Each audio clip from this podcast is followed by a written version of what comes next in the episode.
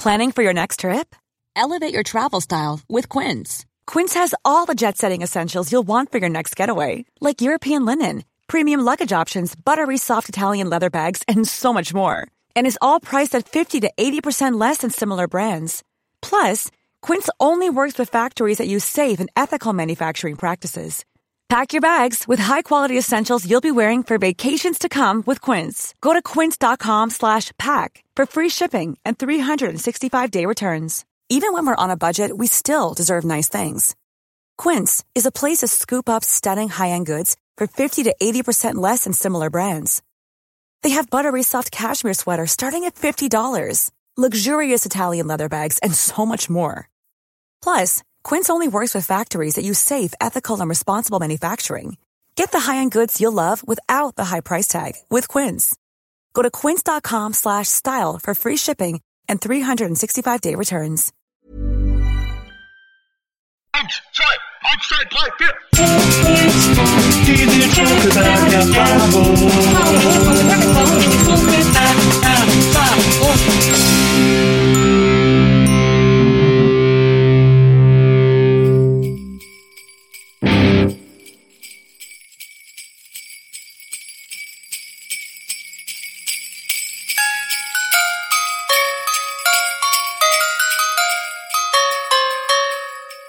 Hallo, liebe NBE-Zuhörerinnen. Hallo, liebe Zuhörer der Nils Bokelberg-Erfahrung. Herzlich willkommen zu einer neuen Folge dieses Podcasts und heute eine ganz besondere Sonderfolge, denn ähm, wir haben so ein bisschen überlegt, wir haben ja auch äh, viel vorproduziert, wir haben ja auch viele Folgen, die noch auf ihre Veröffentlichung warten und eigentlich wäre jetzt der ganze Veröffentlichungsrhythmus so weitergegangen, weil wir zweimal in der Woche erscheinen und so, aber ich hatte, ich hatte irgendwie das Gefühl, dass das unfair ist, wenn jemand in der Folge an Heiligabend erscheint. Ich hatte das Gefühl, dass, dass da mit Sicherheit der Fokus ja einfach auch auf anderen Dingen liegt, äh, für euch, liebe HörerInnen, und deswegen habe ich drüber nachgedacht, was man machen kann, um dem irgendwie gerecht zu werden. Also nicht nur ähm, keinen Gast sozusagen zu verheizen, wir haben ja zum Beispiel auch, die letzte Folge war ja mit Chili Gonzales und wir haben viel über seine Weihnachtsplatte und Weihnachtslieder gesprochen, aber das wäre auch keine Folge für Heiligabend gewesen, also wirklich gar nicht.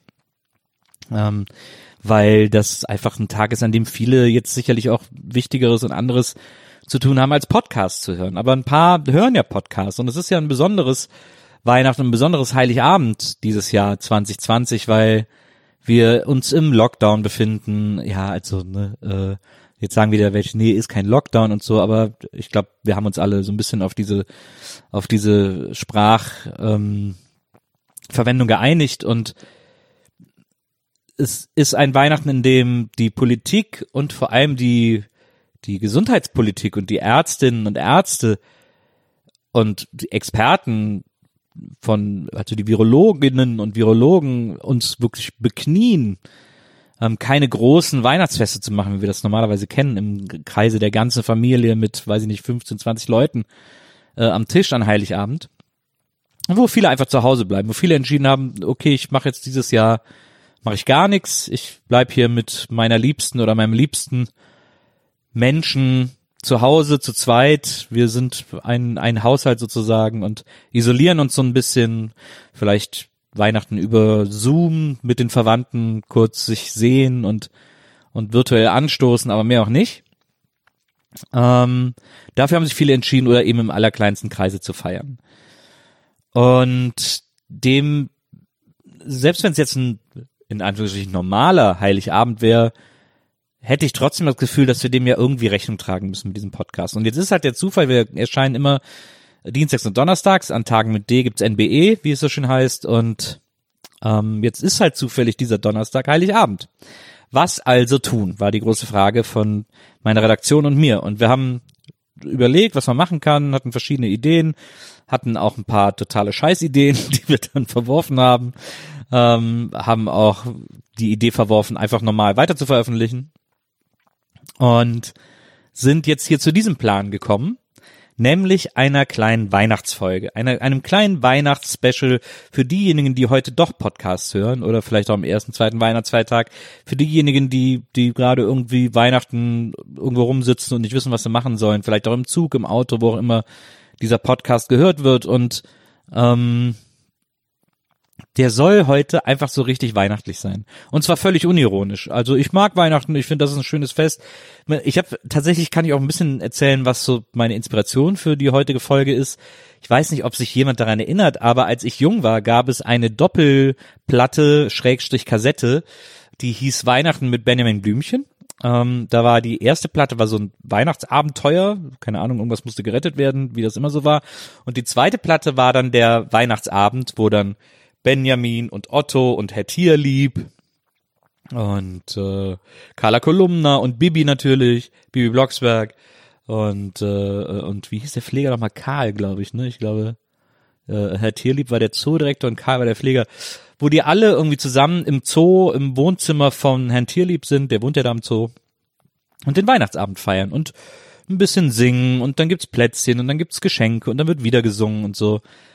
Dann, dann liest jemand was vor. Das fand ich, das habe ich so gerne gehört, auch wenn nicht Weihnachten war. Aber diese, dieses Hörspiel hat mir damals ein extrem schönes, warmes, weiches Weihnachtsgefühl vermittelt. Das habe ich geliebt. Jetzt habe ich natürlich überlegt, ich will das ja jetzt nicht alleine machen. Die NBE ist immer noch ein Talk-Podcast, aber mit wem sollte ich diese Weihnachtsfolge machen? Ähm, und auch da verschiedene Schnapsideen verworfen und äh, bis irgendwann die die logischste Konstellation, die es für so eine Folge geben kann, zustande kam, nämlich eine Weihnachtsfolge zusammen mit meiner Frau. Das ist doch logisch. Maria, Maria Bokeberg. Hallo Maria. Hi. Oh, was war das denn? Naja, ihr wart ja live dabei. Ich habe jetzt seit zweieinhalb Wochen nicht gesprochen. da ist natürlich meine Stimme jetzt direkt ein bisschen rostig geworden. Naja, man muss das doch ein bisschen einführen. Das ist doch heute, Ja, heute finde ich auch total schön. Ich habe nur ein kleines Witzchen Ja. gemacht. Ähm, auf Ähm, jeden- danke für die Einladung. Sehr gerne. Bitte. Schön, dass du gekommen bist. Ja. Ähm, also es geht darum, ich will so ein bisschen, ich will so Weihnachtsgefühl vermitteln. Ich gehe ja zum Beispiel an Weihnachten auch immer vor Bescherung mit meiner Tochter, die jetzt mittlerweile, na jetzt ist sie fast 20. Ähm, wir gehen immer in die Kirche. Ich bin evangelisch getauft und auch war auch im CVM und konfirmiert, die ganze Gedöns. Und ich mag die Kirche als Ort. Ich gehe da irgendwie gerne hin. Ich gehe natürlich nur noch an Weihnachten hin, aber irgendwie immer schön. Und ähm, da gibt's ja auch so eine Art Ablauf. Den will ich jetzt hier nicht nachmachen, das soll jetzt hier keine Messe werden, also keine Angst, allzu christlich wird's nicht, aber um so ein bisschen das Weihnachtsfeeling ähm, hier zu teasen, äh, habe ich erstmal ein paar Lieder vorbereitet. Ich habe zwei Lieder vorbereitet, in, zwei Weihnachtslieder in etwas weirden Versionen. Ich habe das gestern auch so sehr spät abends eingesungen, wenn man nicht mehr so laut singen darf. Ähm, dadurch habe ich auch viele Töne offensichtlich neu erfunden. ähm, aber darum geht's ja auch an Weihnachten. Das finde ich auch in der Kirche immer so schön, wenn alle singen und da geht's gar nicht darum, wer singt am schönsten, sondern wir singen alle zusammen. Deswegen, liebe ZuhörerInnen, ihr seid herzlichst eingeladen mitzusingen bei den beiden Liedern, die ich für euch vorbereitet habe.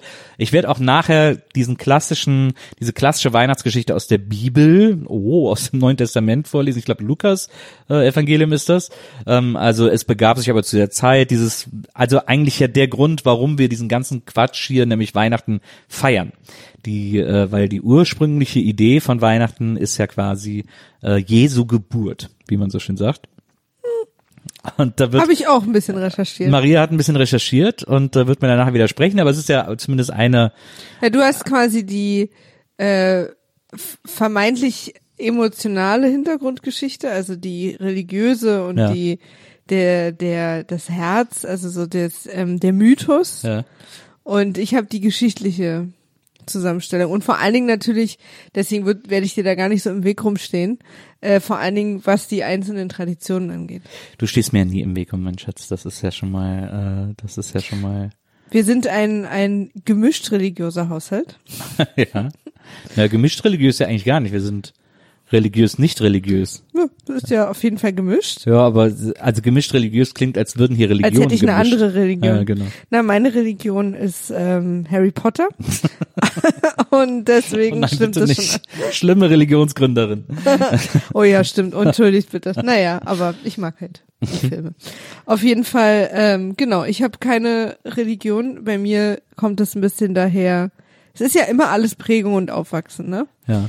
Ähm, und bei mir kommt es daher, dass ich aus dem Osten bin und da sehr, sehr viele Leute keine, also nicht religiös irgendwie interessiert waren. Ja, indoktriniert, wie manche Leute sagen. Äh, ja, wir hatten aber ganz andere Sachen am Laufen. Also von daher, ähm, ich bin auch gar nicht getauft, ich hatte keine Konfirmation. Bei uns gab es allerdings Jugendweihe, Ja. was einfach genau die gleiche Veranstaltung war. So ein bisschen. Weil für uns Jugendliche, und ich nehme an, auch für dich, trotz Religiosität, ja, ist ja Jugendweihe vor allem Geld sammeln. ja, ja. Und das hatte ich übrigens auch nicht. Meine Eltern haben an zur Jugendweihe meines Bruders das quasi auch mit mir gemacht, der acht Jahre jünger ist als ich, weil ich das gar nicht hatte. ja. Ich hatte keine Jugendweihe, überhaupt gar nichts. Was wiederum daran lag, dass ich in einer Schule war, wo nur, äh, ich glaube, 30 Prozent ähm, ohne Menschen ohne äh, Migrantenhintergrund waren. ja. Und deswegen, und da war Jugendweihe einfach kein Ding. Und andere Schulen haben ja dafür einen Tag frei gehabt. Ah. Und in unserer Schule ist das quasi einfach durchgelaufen und man hat so von Freunden mitbekommen, dass sie alle Jugendweihe hatten und bei uns hatten das weder die Lehrer noch die Schüler irgendwie auf dem Schirm und das ist einfach nicht passiert. Ist natürlich dann in der Kirche ein bisschen schlauer organisiert gewesen, weil die ist halt einfach immer sonntags. Ja, ja, das klar. findet sonntags statt, da muss keiner für frei nehmen.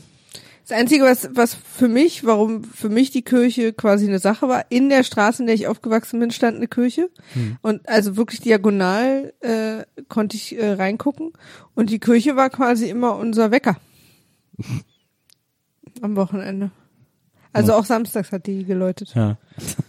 Und wir wussten immer, aha, es ist um neun, Zeit aufzustehen. Morgens um neun ist die Welt neu in Ordnung. Ähm, ja, also äh, wie gesagt, ich glaube, Religion spielt ja bei Weihnachten eine eher untergeordnete Rolle. Ich erinnere mich an einen äh, Gottesdienst in Neukölln, da habe ich früher gewohnt.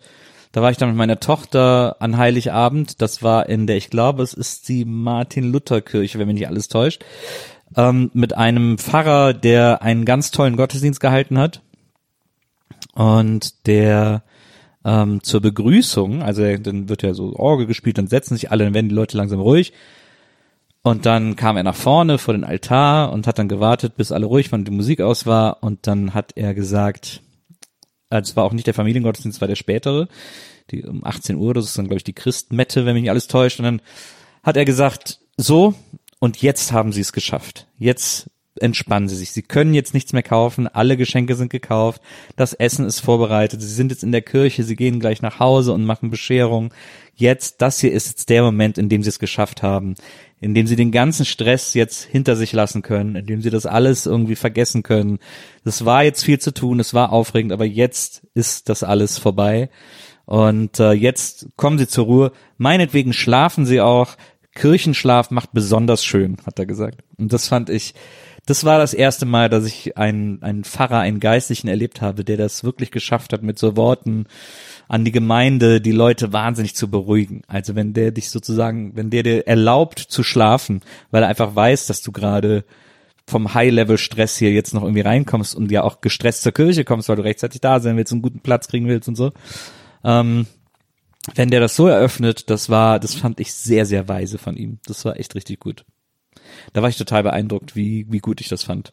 Meine Tochter ist auch direkt eingeschlafen, wie jedes Jahr im Gottesdienst. Und, äh, und einmal habe ich es mit ihr erlebt, da war sie noch kleiner, das war in einer anderen Kirche in Neukölln. Ich glaube, da hinten im, am Schillerkiez, da ist ja auch eine, eine evangelische Kirche. Da war ein Pfarrer, der wollte mal was wagen bei seinem Gottesdienst. das war genial. Der hat dann, ähm, der hat ein Duo engagiert für den Abend, ein Pianist mit einer klassischen Sängerin, ich glaube sogar Opernsängerin. Und ähm, der hat die beiden ein ein ein Lied, eine Arie, wie man das nennen will, äh, singen lassen ähm, von einem Komponisten, der versuchen wollte, mit diesem Stück die ähm, diese die Situation in Babylon im Grunde genommen. Also diese, als plötzlich alle andere Sprachen sprechen und sich keiner mehr versteht und die Riots ausbrechen und da irgendwie nahezu Krieg auf der Straße ist, wo die Leute sich irgendwie an die Gurgel gehen und so. Ähm, das hat er versucht in einem, in einer Komposition zu vermitteln. hat dann auch, ich weiß gar nicht mehr, in welcher Sprache er es verfasst hat, irgendeine, irgendeine fremde Sprache und, äh, und also es war wirklich, die haben das dann gespielt und die Frau hat dazu gesungen und der Pfarrer stand daneben und hat die ganze Zeit grinsend sozusagen in die Gemeinde geguckt und die Leute, die alle einen einfachen Weihnachtsgottesdienst erwartet haben, waren tatsächlich etwas verwirrt. Es war, also es war wirklich eine Hurzsituation. Das, so, das Stück klang auch so, als würde der irgendwie einfach mit Wut auf das Klavier eindreschen, äh, zufällig auf irgendwelche Tasten. Und was die Frau gesungen war, so, also es war also überhaupt, es war keine erkennbare Komposition. Und ähm, und ich fand aber so gut, wie dieser Pfarrer sich gefreut hat. Der stand da und hat richtig gegrinst und da waren ja fast nur ältere Leute in, in, in der Kirche, die alle, äh, die waren fertig mit der Welt. Die haben gedacht, was ist das denn? Ich will doch hier Odo Fröhliche hören und singen und jetzt höre ich das. Das hat mir imponiert. Das an Heiligabend zu machen, das erfordert schon sehr viel Mut. Ja, das stimmt. Und vielleicht nicht so viel Weisheit. Vielleicht nicht so viel Weisheit, nee, das stimmt. Das sind so meine zwei einschneidendsten Weihnachtsgottesdiensterlebnisse. Beim Gottesdienst waren wir übrigens auch. Wir waren aber da wegen der Musik. Ja. Beziehungsweise ich war, glaube ich, ich kann mich nicht mehr genau erinnern, aber ich war entweder mit meinen beiden Eltern oder nur mit meinem Vater oder so immer in der Kirche und die Zeit war aber dann immer da, weil da in der Zeit kam der Weihnachtsmann. Das haben sich natürlich die Amis ein bisschen schlauer ausgedacht, dass sie morgens Bescherung machen, weil sie dann das nachts immer machen können. Ja. Aber wenn du dann natürlich irgendwie an einem normalen Tag dann abends Bescherung machst, musst du den Weihnachtsmann natürlich irgendwo reinschmuggeln. Na. Und äh, dafür sind wir dann immer entweder einmal um Block gegangen oder in die Kirche. Und es war immer so, dass wir losgegangen sind und der Weihnachtsbaum war dunkel und immer wenn wir wiedergekommen sind, also wenn die die Geschichte das Meer Ja. war, dass wenn äh, dass der Weihnachtsmann macht die Lichterkette an, wenn er fertig ist, damit auch die Eltern wissen, er war da. Ja. Und als er wiederkam, war immer im Fenster die Lichterkette an und ich habe das nicht, mir ist immer der Kopf explodiert.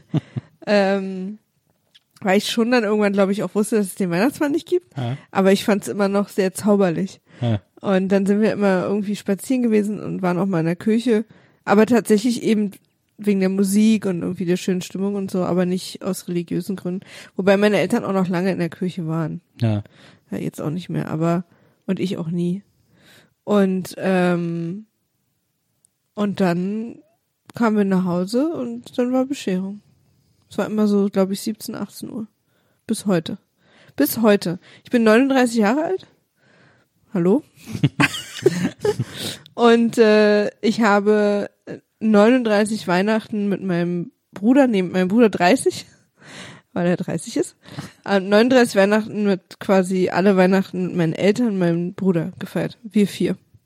Ein paar Jahre lang waren noch eine Tante, ein Onkel meine Cousine und äh, nee, meine Tante und mein Onkel dabei. Ja. Ähm, so zwischendurch mal. Aber das war immer, ich habe noch nie ohne meine Eltern Weihnachten gefeiert.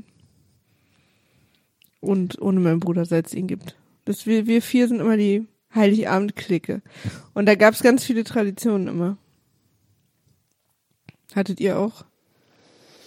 Ja, also bei uns war es so, dass bei uns kam das Christkind und ähm, Hieß das auch Christkind, ja? ja, ja. Ich weiß gar nicht, was das Christkind eigentlich ist.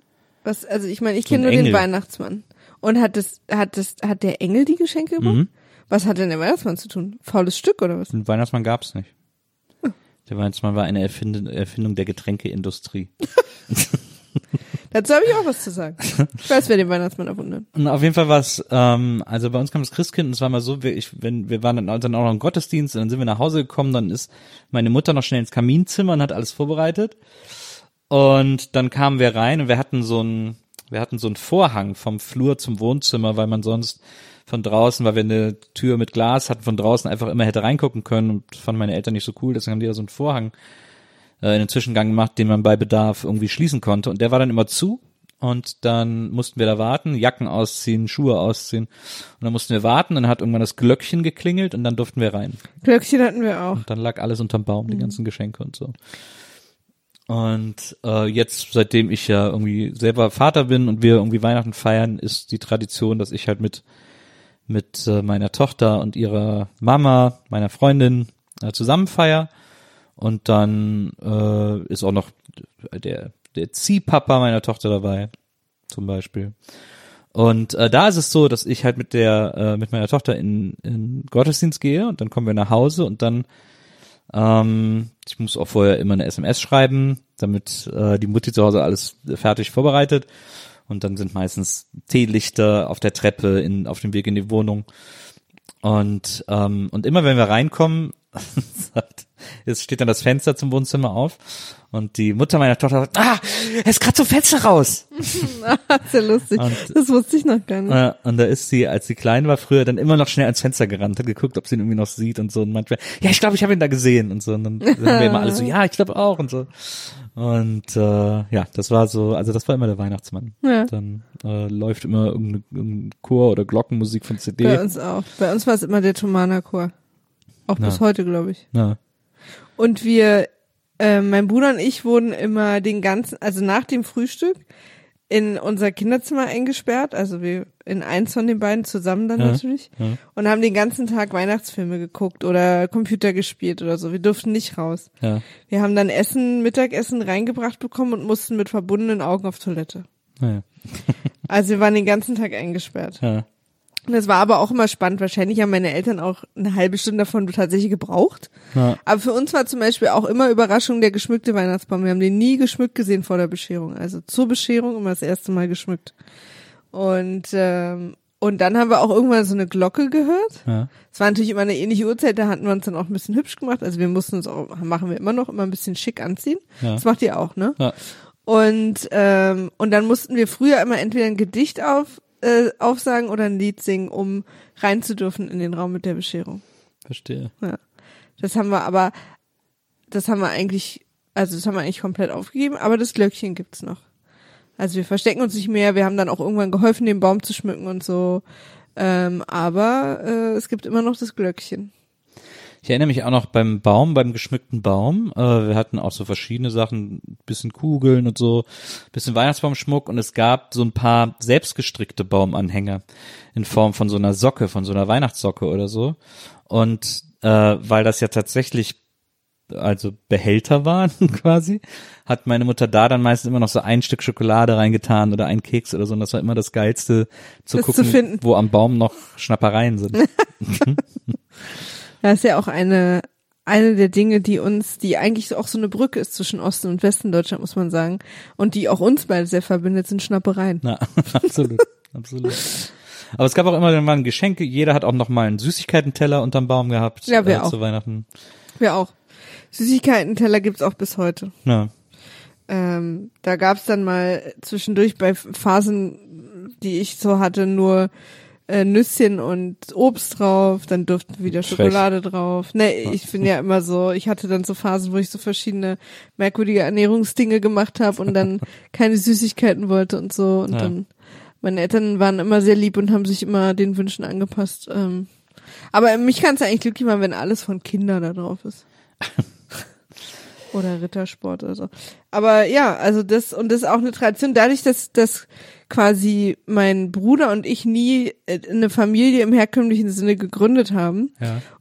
sind es immer noch wir vier. Also du und ich, wir feiern ja auch nicht Heiligabend zusammen. ja. Wir haben ja jetzt unsere eigene kleine Tradition, dass wir am 24. zum Frühstück bescheren, Ja. zu zweit.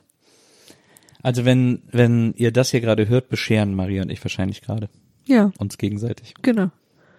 Also, und sind gerade sehr froh über die Geschenke. Also ich würde mich dann dazu im Internet nochmal melden, könnt ihr ja mal gucken.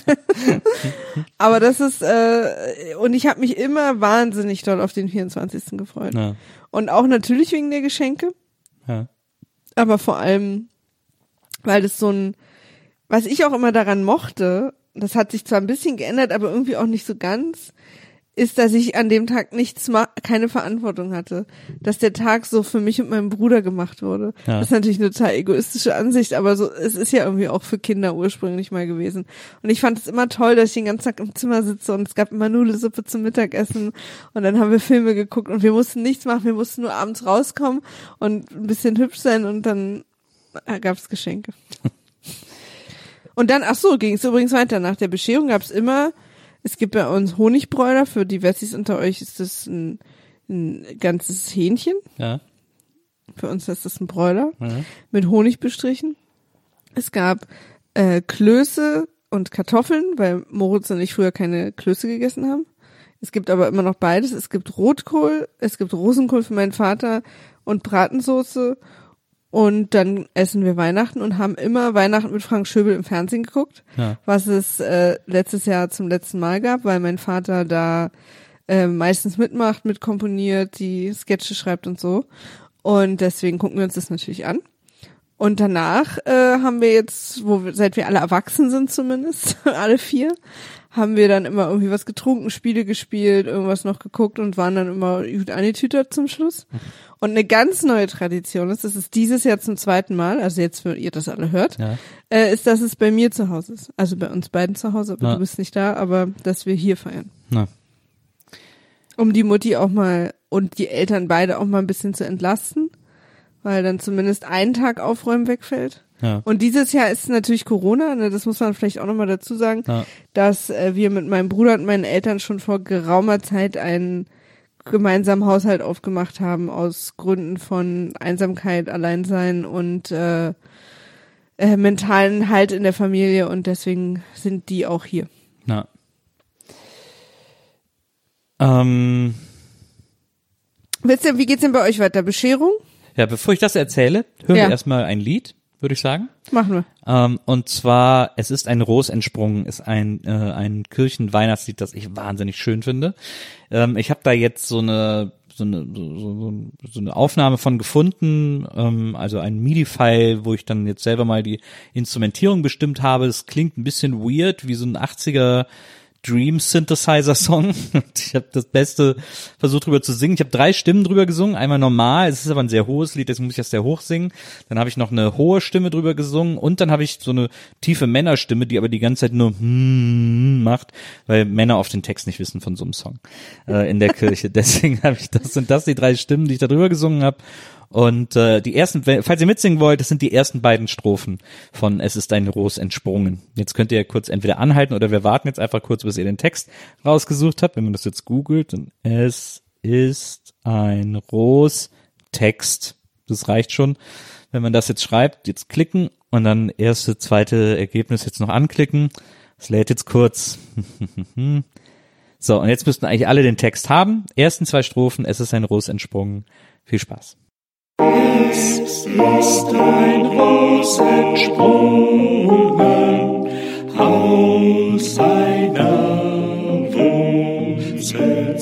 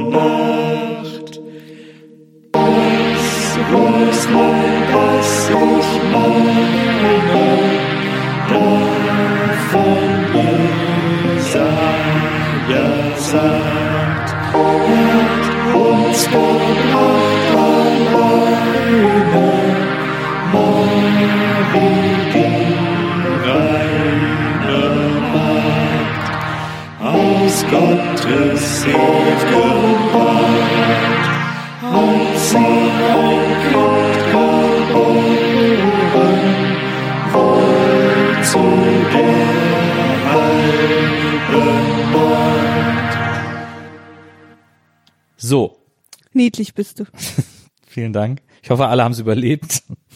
ähm, jetzt, äh, was, was essen wir an Weihnachten? Das ist eigentlich so, also Ja, oder was passiert nach der Bescherung? Habt ihr, also ihr packt alle Geschenke aus genau, und dann gibt's auch Essen, ne? genau. Dann gibt's Essen und die, es war eigentlich seit meine Tochter irgendwie mit uns Weihnachten feiert, seit dem Kindergartenalter, war es eigentlich die Tradition, dass ich einen Vogel mache, also meistens eine Pute. Du hast also, Entschuldigung, Du hast also quasi nur bis, keine Ahnung, 20 oder so oder davor noch mit deinen Eltern gefeiert. Genau. Ich habe mit meinen Eltern gefeiert, glaube ich, bis ich so 18 war ungefähr. Und Ich glaube danach eigentlich nicht mehr.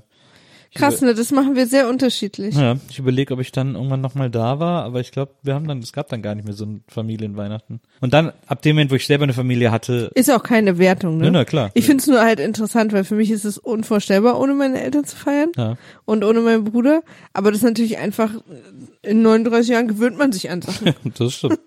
Das stimmt. Nee, und dann war die Tradition so bei uns in der, in der Mini-Familie, dass ich immer einen Vogel mache, also immer eine Pute, äh, relativ groß. Ich bin dann immer morgens, ich habe mich an Heiligabend, weil ich wollte nie vorbestellen, das fand ich immer doof, und ich habe mich an Heiligabend morgens um sieben aufgemacht zum Kauf, nee, zum Karstadt war es, glaube ich, in Neukölln. Klar, aber diese Tradition habe ich noch ein paar Mal miterlebt. Die haben ja unten so eine Lebensmittelabteilung, die autonom vom Resthaus öffnet, weil die einen Eingang direkt zur U-Bahn hat. Und da habe ich mich dann morgens hingestellt äh, um sieben und gewartet, dass die aufmachen, damit ich als erster rein kann, mir als erster einen Vogel aussuchen kann. Ähm, was auch immer geklappt hat.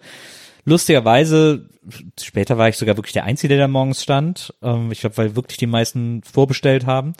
Aber ganz am Anfang war, waren immer noch so ein paar, zwei, drei Leute mit mir da und es waren fast immer Omis und ich habe da die schönsten Gespräche mit denen. Ja, da müssen sie die Füllung so machen und so irgendwie so so Küchentipps ausgetauscht untereinander und so. Das habe ich immer total geliebt, mit denen da, mit denen da zu warten. Ich habe denen natürlich auch allen den Vortritt gelassen. Die wollten, die, ich glaube, die hatten reserviert oder wollten irgendwie nie. Deswegen war das immer okay. Aber das habe ich sehr, sehr geliebt. Und dann halt einen Vogel gekauft, mir vorher überlegt, was ich für eine Füllung mache, dann alles dafür eingekauft und dann den Tag gemütlich in der Küche verbracht, so Heiligabend, bis dann abends, äh, bis ich in die Kirche gegangen bin, mich schick gemacht habe, in die Kirche gegangen bin und dann irgendwie noch Instruktionen gegeben habe, wie auf den Braten aufgepasst werden muss. Und dann war das irgendwie immer, war das immer okay. Und das habe ich echt gern gemacht. Und wir haben ja dann noch immer 25, 26 noch Freunde eingeladen zum Raclette und so. Und ähm, da haben wir dann über diese drei Tage von einem Tier irgendwie gegessen und bis es dann am Schluss wirklich immer komplett abgenagt war. Ja, bei uns war immer 25. Also ein Tag, ein Feiertag war immer dann die Familie meines Vaters und der andere Feiertag die Familie meiner Mutter. Ja. Das ist theoretisch auch bis heute so, nur dieses Jahr natürlich nicht. Ja. Ja, wir haben früher immer zu Hause, haben wir, glaube ich, immer Fondue gemacht an Heiligabend. Ich weiß immer nie, ob es, ob es Heiligabend oder Silvester war, aber ich meine, es wäre Heiligabend gewesen. Fondue ist natürlich ein sehr Silvester, ist natürlich eigentlich Silvesteressen, ne? Ganz klassisch. ja, ich weiß, aber ich glaube, irgendwann hatten wir auch ein Raclette und dann meine ich, dass das Raclette dann äh, Heiligabend gewesen wäre. Und das Fondue, äh, das Raclette an Silvester und das Fondue an Heiligabend. Ich meine, also ich bin nicht hundertprozentig sicher, aber ich, ich glaube ja, das erinnere ich mich auch sehr dran ans Fondue selber mit meiner ganzen Familie. Jeder hatte seine farbigen Gabeln und ich fand es als Kind mega lecker. Ich fand das total gut. Mein Vater hat am liebsten immer die Cocktailsoße angerührt, ähm, weil da halt Brandy reinkam und hat er immer noch einen kleinen Schluck selber genommen beim Anrühren. Und äh, das war immer total schön. Also die war auch immer, die Cocktailsoße war immer sehr lecker und äh, und das Fondue hat immer richtig Spaß gemacht. Was ist ja wirklich, muss man ja sagen, ein extrem kommunikatives Essen. Das stimmt. Und das ist in so einer Familie, ich habe drei ältere Geschwister, ähm, ist das natürlich genial am, am großen Tisch. Mich hat Fondue immer frustriert. Also wir hatten auch, hattet ihr Käsefondue? Weil Nee. wir hatten nie Käse, wir nee, nee, hatten wir hatten immer auch nie Öl. Käse, von immer normales. Genau, Öl ist das, ne? Ja. Ja. Mich hat es immer frustriert, weil ich quasi immer eine Weile warte, dann ein kleines Häppchen habe, an dem ich mir immer die Zunge verbrannt habe, weil ich es nicht abwarten konnte. Und dann, wenn du mal Glück hattest, hattest du zwei Gabeln, aber meistens war, wir haben das immer, wenn dann Silvester gemacht, waren dann so viele Leute, dass jeder eine Gabel hatte. Und dann schnapperst du dich da über so viereinhalb Stunden mit so kleinen Häppchen durch. Und ich bin da immer fast verrückt geworden und war dann froh, äh, wenn ich das kleinere, äh, kleinere Übel Raclette hatte, wo ich auch immer nur so ein so ein Schäfelchen hatte, wo ich alle halbe Stunde mal ein kleines Toast essen durfte. Und das ist irgendwie, hat mich diese Essen immer sehr wütend gemacht. Aber ähm, ich äh, sehe auch total den kommunikativen Faktor, der hat natürlich funktioniert, weil wenn du so normal isst, sind ja eigentlich alle nach einer Viertelstunde fertig. Na, na, absolut. Was ist denn so ein Geschenk, an das du dich extrem gut erinnerst? Eines Uh. deiner, deiner spektakulär oder für dich spektakulärsten Geschenke? Ähm, ein, äh, jetzt fehlt mir gerade das Wort, ein, äh, ein Verstärker für eine Gitarre. Den habe ich, glaube ich, bekommen, da war ich 12, 13, 14 so. Ja. Und da bin ich ausgeflippt, weil ich dachte, das haben nur Reiche. Ich hatte immer eine Akustikgitarre Ja. und habe mir mit fünf Markstücken oder Eurostücken, das, nee, es muss Mark gewesen sein, 2001 war ja erst Euro, ne? Ja. Mit fünf Markstücken eine, eine E-Gitarre zusammengespart, bin in den Laden, hab echt so einen Sack auf den Tisch gehauen, der Typ war super genervt und hab dann aber quasi, ich bin halt ein dummes Kind gewesen, ich hatte die dann zu Hause und dachte, äh, die klingt ja gar nicht so, bis mir jemand erklärt hat, nee, da brauchst du jetzt einen Verstärker dazu. Also ich habe das wirklich nicht verstanden, Ja, weißt du, weil ja. klar siehst du auf Konzerten, aber ich dachte, das sind halt Boxen, damit auch in der hintersten Reihe jemand was hört. Ist ja auch so, aber du brauchst auch schon die Box, damit in der ersten Reihe jemand was hört. Und das war mir wirklich nicht klar. Und da hat ja keiner auf dem Weg mal irgendwo gesagt, du, Ich glaube, also wenn ich mich recht erinnere, war so sind alle davon ausgegangen, dass ich das weiß, Ja. dass ich mir jetzt erst halt die Gitarre hole und dann Ja. halt also so den Verstärker. Aber ich dachte, das ist es jetzt. Und ähm, und dann habe ich Vielleicht hat sogar der Typ im Laden auch schon gesagt, brauchen Sie einen Verstärker dazu, also keine Ahnung. Jedenfalls war es dann eine große Enttäuschung und dann war es, glaube ich, aber kurz vor Weihnachten und dann habe ich zu Weihnachten einen kleinen Verstärker bekommen und war super happy. Also das, und ich weiß, dass ich da richtig geplatzt bin vor Freude. na, Also das, äh, da, ich habe, glaube ich, so, da war ich so, da hatte ich auch Pipi im Auge und so, es war alles sehr aufwühlend für mich. Also das, weil ich hatte irgendwie auch gar nicht damit gerechnet, war noch so in diesem Ärger von den Wochen davor, dass ich die gar nicht benutzen kann. Ja. Und dann stand da plötzlich dieser Verstärker, der auch so cool aussah. Die, ich finde Verstärker sehen immer so cool das aus. stimmt. Und ähm, es war so so ein äh, kein Fender Verstärker, aber so einer, der so die Schriftart so nachmacht. Das hat mir schon gereicht. Ich fand's ganz toll. Den habe ich sogar noch. Hm, Ja, der steht bei meinen Eltern. stehe. Und bei dir? Ich überlege die ganze Zeit, also ich glaube, also ich kann mich echt an viele erinnern. Ich glaube, eines, das mich sehr beeindruckt hat, weil ich glaube, weil es wahrscheinlich eins war, mit dem ich weniger gerechnet habe. Ich muss auch sagen, meine Eltern haben immer sehr originell geschenkt. Äh, Gerade meine meine Geschwister auch. Äh, mein ältester Bruder Ralf zum Beispiel, der, hat- der hat von denen ganz oft so besondere Spiele geschenkt bekommen. Der hatte dann zum Beispiel, haben sie ihm einmal ein Karom-Brett geschenkt, äh, weil der solche Sachen immer interessant fand. Ähm, und dann hatte er plötzlich ein Karom-Brett. Das ist so ein viereckiges Brett mit so Netzen in den Ecken. Und dann muss man so eine Art Mühlsteine, das kenn ich. die man so Mhm. rüberschnippt quasi. Ja.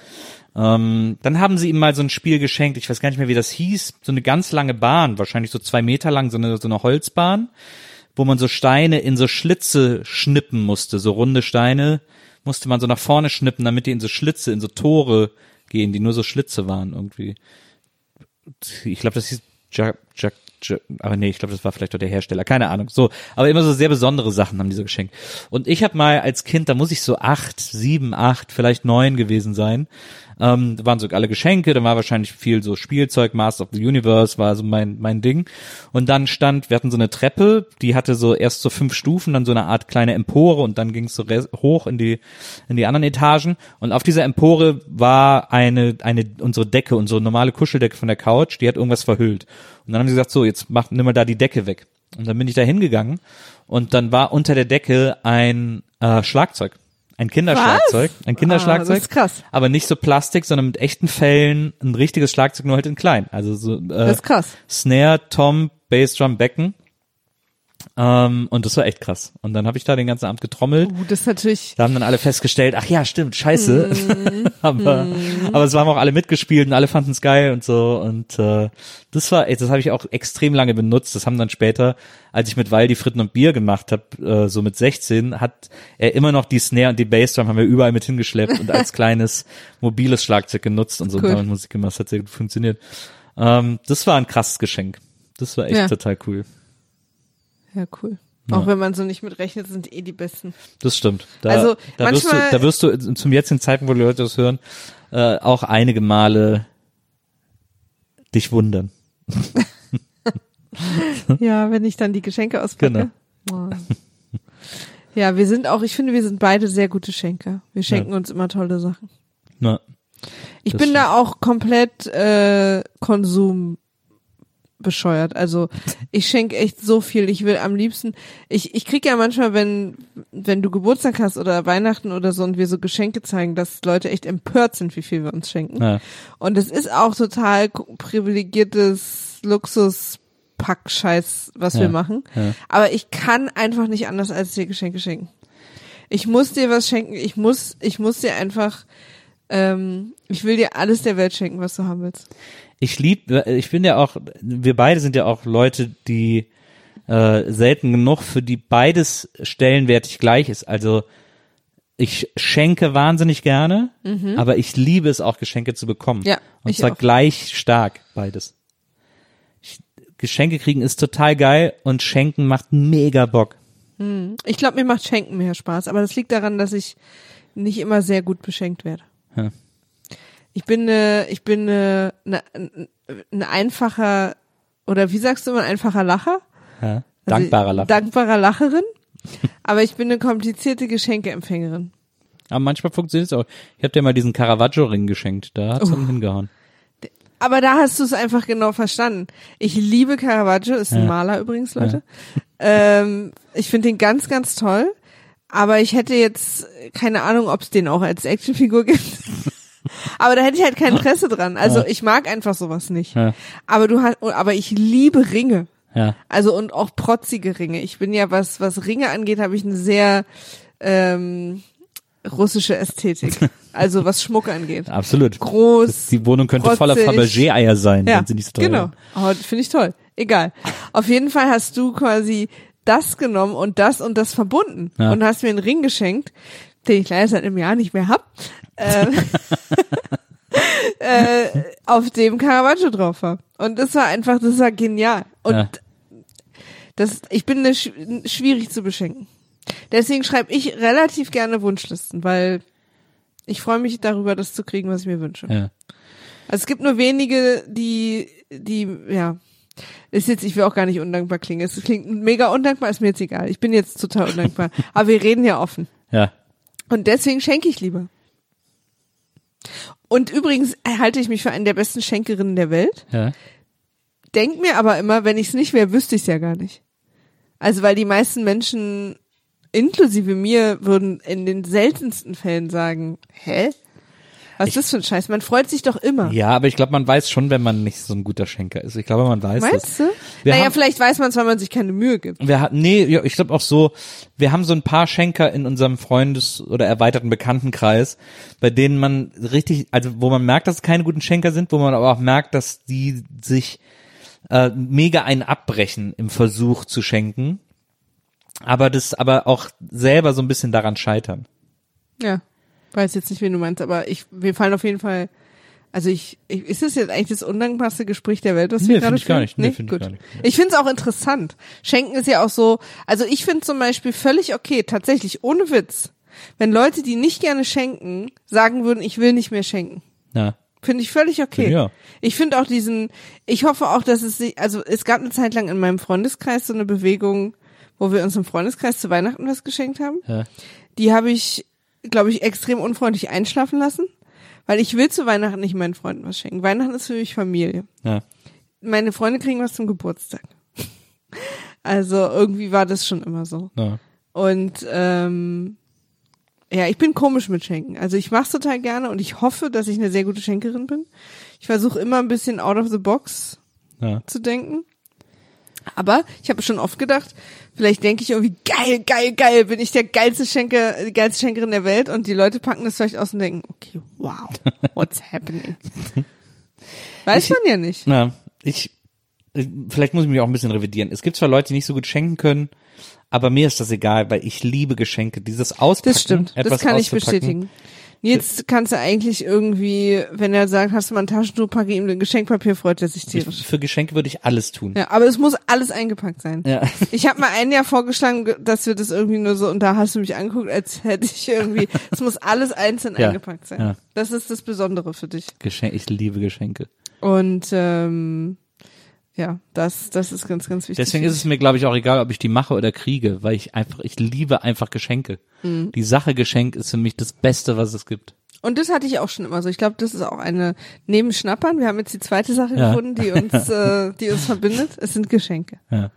Aber natürlich sind wir uns auch darüber im Klaren, dass es natürlich äh, extrem, also seine Liebe mit Kapitalismus zeigen ist natürlich irgendwie nervig. Ja, natürlich. Aber ich zeig dir deine Liebe ja auch, indem die Geschenke einfach sehr also ich habe mir darüber lange dann Gedanken gemacht und Ja. bin, habe mir Mühe gegeben, bin irgendwo hingefahren, habe irgendwas gebastelt, habe irgendwo was bestellt, was ich mit was kombiniere, was ich irgendwo habe bedrucken lassen Ja. und so. Also ich glaube, das ist auch immer, das ist ja dann die Liebe, die da drin steckt. So. Ja, ja, ja.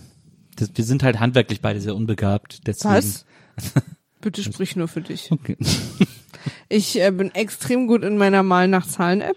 Wir haben übrigens, oh, das war geil. Wir waren ja letztes Jahr waren wir beide ja in Amerika so um die Weihnachtszeit und da haben wir einen, da gab es einen Tag, wir haben so einen Roadtrip gemacht und es gab so einen Tag, wo wir so ein bisschen gefaulenzt haben im Hotel und so und da haben Maria und ich äh, den ganzen Tag lang eine Sendung geguckt, die hieß irgendwie Rap Battle, glaube ich. Ja. Und äh, aber mit W, äh, weil es da darum ging, wer am besten Geschenke einpackt. Ja. Also man muss sich das vorstellen, wie diese Backshows oder Kochshows oder so, nur äh, nur ums Geschenke einpacken.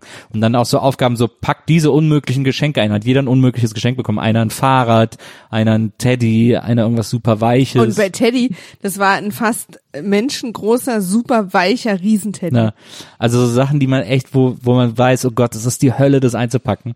Äh, Und das waren aber alles so Verpackungsexperten und dann haben die alle und Ja, es war, auch privat, also so. ja, ja. Ja. Es war eine der besten Sendungen, die ich jemals gesehen Und habe. dann Es hat, hat wurden die so Bock gemacht. getimed und so, dann ging's halt richtig krass los. war und so. total das war geil. echt äh, sehr aufregend. Wieso man das hier nirgendwo sehen kann, habe ich, hab ich Und übrigens, denkt ihr euch jetzt, so, hä, dann packen die es einfach ein, was die da gemacht haben. Ja. Mit dem Papier und Absolut. geschnitten und, und Förmchen gebastelt und so. Also das ist, geht, es geht gerade weit über das hinaus, was ihr gerade im Kopf habt. man hätte im Grunde genommen die verpackten Geschenke nochmal verpacken können, weil sie so künstlerisch verpackt waren. Also die also vor allen Dingen, das sind dann so Sachen, die man nie auspacken will. Na, genau, Ja. absolut. Richtig krass. Das war echt eine geile Sendung. Und es ging auch richtig auf voll daneben.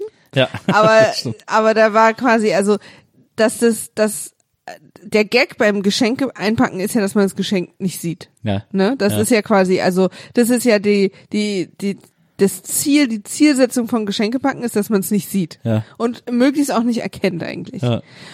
Und das war quasi für die Level 1 von Level 20. Ja. Die nächsten 19 Level, da sind ganz andere Sachen dann noch passiert.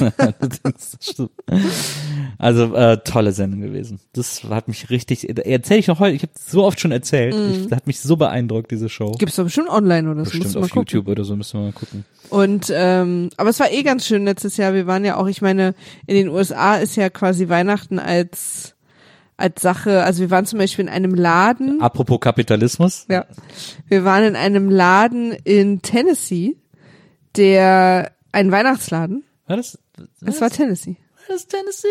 Also Gatlinburg ist in Tennessee. Ja? Hm? Und Okay. Pigeon Forge. Smoky Mountains. Übrigens, guckt einfach mal nach Gatlinburg und vor allen Dingen nach Pigeon Forge. Auf Diese YouTube. beiden Städte. Was da los ist, Leute. Das sind quasi im Prinzip beide Städte, also vor allen Dingen aber Pigeon Forge, glaube ich, sind einfach komplette Freizeitparks. Die ganze Stadt. Ja. Äh, da waren wir eine Nacht im Hotel. Und da gibt's einen riesigen Laden. Einen Laden, der so groß ist, dass quasi, wenn ihr, also riesig, riesig, Ja, ja. Metro. Und in dem gab's nur Weihnachtssachen das ganze Jahr. Und da kommst du halt rein und explodierst erstmal. so. Und dann ist das alles sortiert nach Farben, nach Anlässen, nach hast du nicht gesehen. Und du bist stundenlang, wir haben uns alle verloren, mehrere Male. Äh, wir waren zwischendurch Mittagessen. Es ist ein Riesenladen. War es nicht sogar der größte Weihnachtsladen Amerikas oder so? Irgendwie Ich sowas? bin mir gerade nicht sicher, aber Oder- es oder irgendeine Superlative Ostküste gab's oder da irgend auf sowas jeden gab's Fall. da, ja, ja. Also, und der war ordentlich. ja. Ich, ähm, ich glaube, wir haben uns am Ende alle einen Baumanhänger da gekauft. Aus könnte- purer Verzweiflung, weil wir so völlig überfordert waren. War, da gibt's ja auch ganz viele so, so Miniaturfiguren. Den da. Ach nee, den nicht. So Miniaturfiguren, die man so aufstellt und so gab's da ganz viele. Und dann Ja, zum und so Teil auch so, Spieluhren. zum Teil war auch so, so Miniaturfiguren von äh, Schöne Bescherung. Ja. Äh, von dem Chevy Chase Film und so. Gab's so eine ganze Deko-Ecke, nur schöne Bescherung Genau. und auch Disney und Ja, ja, ja, genau. also es war Das war wirklich cool. äh, und es war toll, also auch so ganz viele so so oldschoole Sachen, also Ja. so irgendwie Anfang 20. Jahrhundert, die man sich da angucken konnte, so die da rumstanden. Ich stand auch Ja. ewig vor so einer schönen Spieluhr, die so die aussah wie wie so eine ganz alte Jukebox. So eine Walze war das, glaube ich. Ja, die Walze war auch gut. Ja. Ja, es war also, ähm, und wie ihr vielleicht merkt, Nils und ich mögen Weihnachten eigentlich sehr. Und ich Ja. sage eigentlich, weil ich normalerweise schon viel früher als jetzt in Weihnachtsstimmung bin. Also, dass ich jetzt, jetzt wo wir aufnehmen, einen Tag vor Weihnachten, wenn ihr es hört, direkt an Weihnachten, geht's bei mir jetzt gerade erst los. Normalerweise habe ich das schon echt zwei Wochen vorher. Aber auch tatsächlich ausgelöst durch so ein bisschen Bummeln gehen und Ja. so. Das ist ja dieses Jahr weggefallen. Ich habe auch schon, ich habe ich habe nicht nur alle meine Geschenke schon, was extrem unüblich ist, zwei Tage vor Weihnachten, sondern ich habe Er sie, hört auch nicht auf, damit anzugehen. ich habe sie alle schon eingepackt. Das Ja, ist absolut wirklich nicht genial, zu Nils. glauben. Das ist nicht zu, sowas Das hab stimmt, man muss ja sagen, Nils ist der 23, 24 ist bei Nils für so, so noch so Panik, T-Shirt, Jacke drüber los und dann so stundenlang durch die Stadt hin und her fahren. aber ich liebe das. Ja. Nee, ich, ich, ich mag das ich so die Wochen vorher schon so. Das gefällt mir, da habe ich jetzt auch gefallen dann gefunden dieses Jahr, dass ich schon alles hab und da am Ende der Tage gar nicht mehr so einen Stress hab. Ja. Also irgendwie hat irgendwie auch was für sich, muss ich ehrlicherweise gestehen. Ich freue mich aber auch wieder in Läden zu gehen. Ja, da freue ich mich auch wieder drauf. Ich würde jetzt sagen, jetzt, damit wir mal jetzt so ein bisschen quasi, du hast ja ein bisschen was vorbereitet an Infos auch über Weihnachten und so, damit wir so Ja. ein bisschen dahin kommen und mal so allgemeiner über Weihnachten sprechen, ähm, hören wir uns jetzt mal an, wie ich die Weihnachtsgeschichte vorlese, ähm, damit wir quasi so einen Übergang haben zu äh, Marias kleiner Weihnachts-Fun-Fact-Ecke. Und ähm, Weniger Fun als, aber sehen wir dann. und hier jetzt also von mir vorgelesen die Weihnachtsgeschichte aus dem Lukas-Evangelium. Das Evangelium nach Lukas. Es begab sich aber zu der Zeit, dass ein Gebot von dem Kaiser Augustus ausging, dass alle Welt geschätzt würde. Und diese Schätzung war die allererste und geschah zur Zeit, da Quirinius Statthalter in Syrien war. Und jeder Mann ging, dass er sich schätzen ließe, ein jeglicher in seine Stadt. Da machte sich auf auch Josef aus Galiläa, aus der Stadt Nazareth in das judäische Land zur Stadt Davids, die da heißt Bethlehem, darum, dass er von dem Hause und Geschlechte Davids war, auf das er sich schätzen ließe mit Maria, seinem vertrauten Weibe, die war schwanger. Und als sie da selbst waren, kam die Zeit, dass sie gebären sollte. Und sie gebar ihren ersten Sohn und wickelte ihn in Windeln und legte ihn in eine Krippe, denn sie hatten sonst keinen Raum in der Herberge. Und es waren Hirten in derselben Gegend auf dem Felde. Bei den Hürden, die hüteten des Nachts ihre Herde. Und des Herrn Engel trat zu ihnen und die Klarheit des Herrn leuchtete um sie. Und sie fürchteten sich sehr. Und der Engel sprach zu ihnen, fürchtet euch nicht, siehe, ich verkündige euch große Freude, die allem Volk widerfahren wird, denn euch ist heute der Heiland geboren, welcher ist Christus, der Herr, in der Stadt Davids. Und das habt zum Zeichen. Ihr werdet finden, das Kind in Windeln gewickelt und in einer Krippe liegen. Und alsbald war da bei dem Engel die Menge der himmlischen Heerscharen, die lobten Gott und sprachen, Ehre sei Gott in der Höhe und Friede auf Erden bei den Menschen seines Wohlgefallens. Und da die Engel von ihnen gen Himmel fuhren, sprachen die Hirten untereinander, Lasst uns nun gehen, gen Bethlehem und die Geschichte sehen, die da geschehen ist, die uns der Herr kundgetan hat. Und sie kamen eilend und fanden beide, Maria und Josef, dazu das Kind in der Krippe liegen.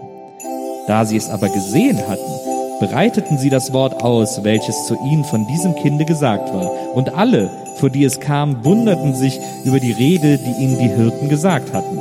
Maria aber behielt alle diese Worte und bewegte sie in ihrem Herzen. Und die Hirten kehrten wieder um, priesen und lobten Gott für alles, was sie gehört und gesehen hatten, wie denn zu ihnen gesagt war.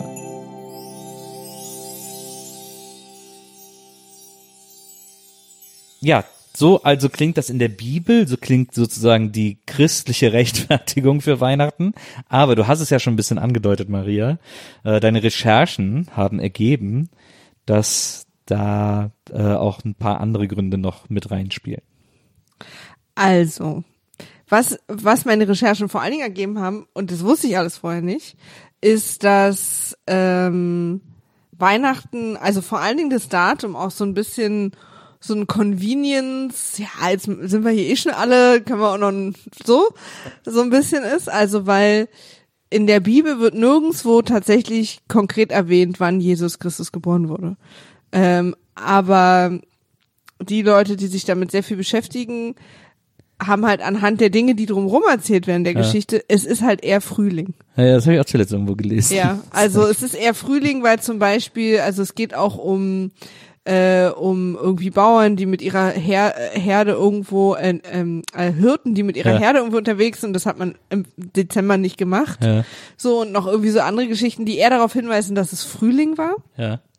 Aber, und das fand ich ganz interessant, warum es dann jetzt aber auf den Winter fiel, ist, weil da eh schon gefeiert wurde. Von, vor, vor dem Christ, bevor das Christentum sich verbreitet hat. Also es gab immer schon ähm, im Norden, also ich rede jetzt natürlich von Weihnachten, so wie wir es verstehen, Ja, ne? Also ja. so ein bisschen die westlichen Weihnachten. Ich rede jetzt so von von Nordeuropa, England, den USA, weil das quasi Länder sind, die das Weihnachten, was wir heute feiern, geprägt haben. Und das will ich ja erklären. Ja. Ähm, es ist so, dass gerade die nordischen Länder, die äh, auch früher an Odin und so geglaubt haben, immer zum äh, zu um die kürzesten Tage des Jahres rum innen gefeiert haben, also weil es immer dunkel war und sie und und Dunkelheit bedeutete immer Kälte, Tod, Krankheit und natürlich gab es ganz viel auch mit Geistern und dunkel war immer gruselig, also Winter war immer gruselig Ja. äh, haben auch nicht alle überlebt und so. Deswegen hat man sich dann zusammengetroffen, hat ein, hat den größten Baumstamm, den man finden konnte, im Wald genommen und hat den in die, da gab's ja dann quasi so eine Gemeinschaftshalle gezogen Ja. Und hat den angezündet und der brannte dann bis zu zehn Tage. Und solange der brannte, haben alle quasi die ganze Gemeinschaft drumherum gesessen und hat ähm, und hat so den den Winter und hat das Leben gefeiert. Also es war auch immer sehr ausgelassen.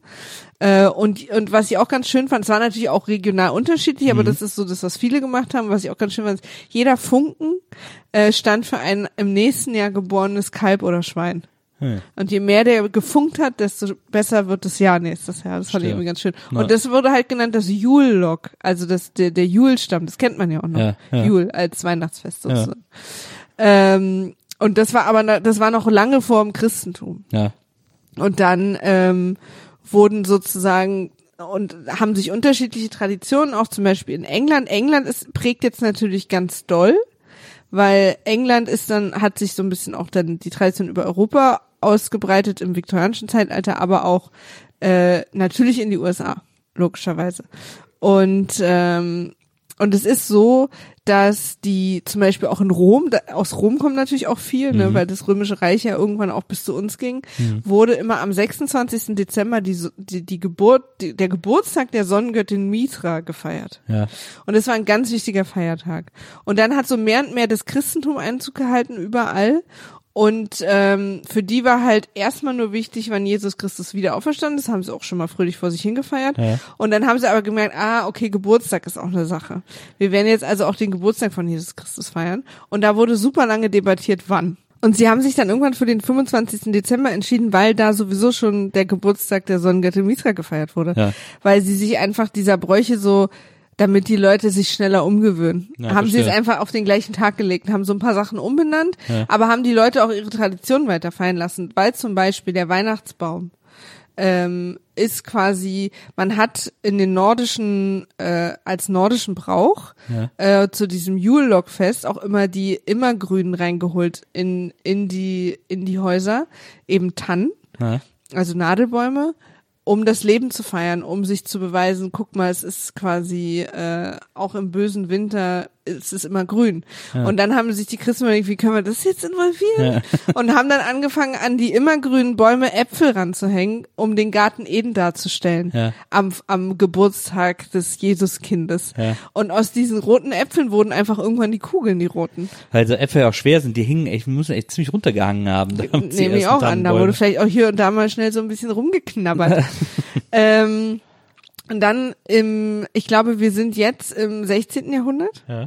in England. Äh, dort war es so, dass dieser Feiertag, also was immer gefeiert wurde, war das Leben. Ja. War sozusagen, wir überleben den Winter, wir überleben. Und deswegen waren diese Feste immer sehr ausgelassen. Und Ja. in England war Weihnachten irgendwann Karneval. Ähm, also der äh, der Geschichtsforscher, dem dem ich da auch unter anderem zugehört habe, der hat das so ein bisschen erzählt. Ich habe mir ein paar Dokumentationen angeguckt. Ja. Der hat erzählt, wenn wir jetzt da hinfahren würden an Weihnachten am 25. in England im 16. Jahrhundert, hätten wir das Gefühl, es ist Mardi Gras. Weil Leute waren draußen, haben gesoffen, waren irgendwie, äh, haben rumgemacht Ja. und äh, haben sich verkleidet. Es gab immer einen Bettler, ich benutze jetzt die Wortwahl Ja, ja. von damals quasi, der zum König gemacht wurde, der an dem Tag über alles bestimmen durfte.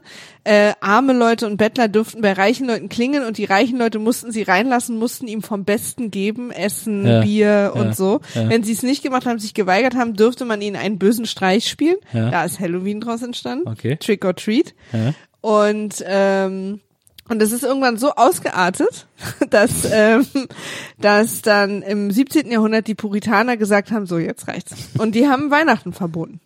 Okay. Also gab's dann einfach nicht. Ja. Und die Leute haben das aber so heimlich natürlich zu Hause weitergefeiert. Ja. Ähm, und ab Ende des 17. Jahrhunderts wurde es auch wieder erlaubt, aber halt extrem runtergefahren. Ja. Aber auch immer noch lange nicht so, wie wir es jetzt feiern. Ja. Also und das ähm, und dann Ende, nee Anfang des 19. Jahrhunderts in den USA.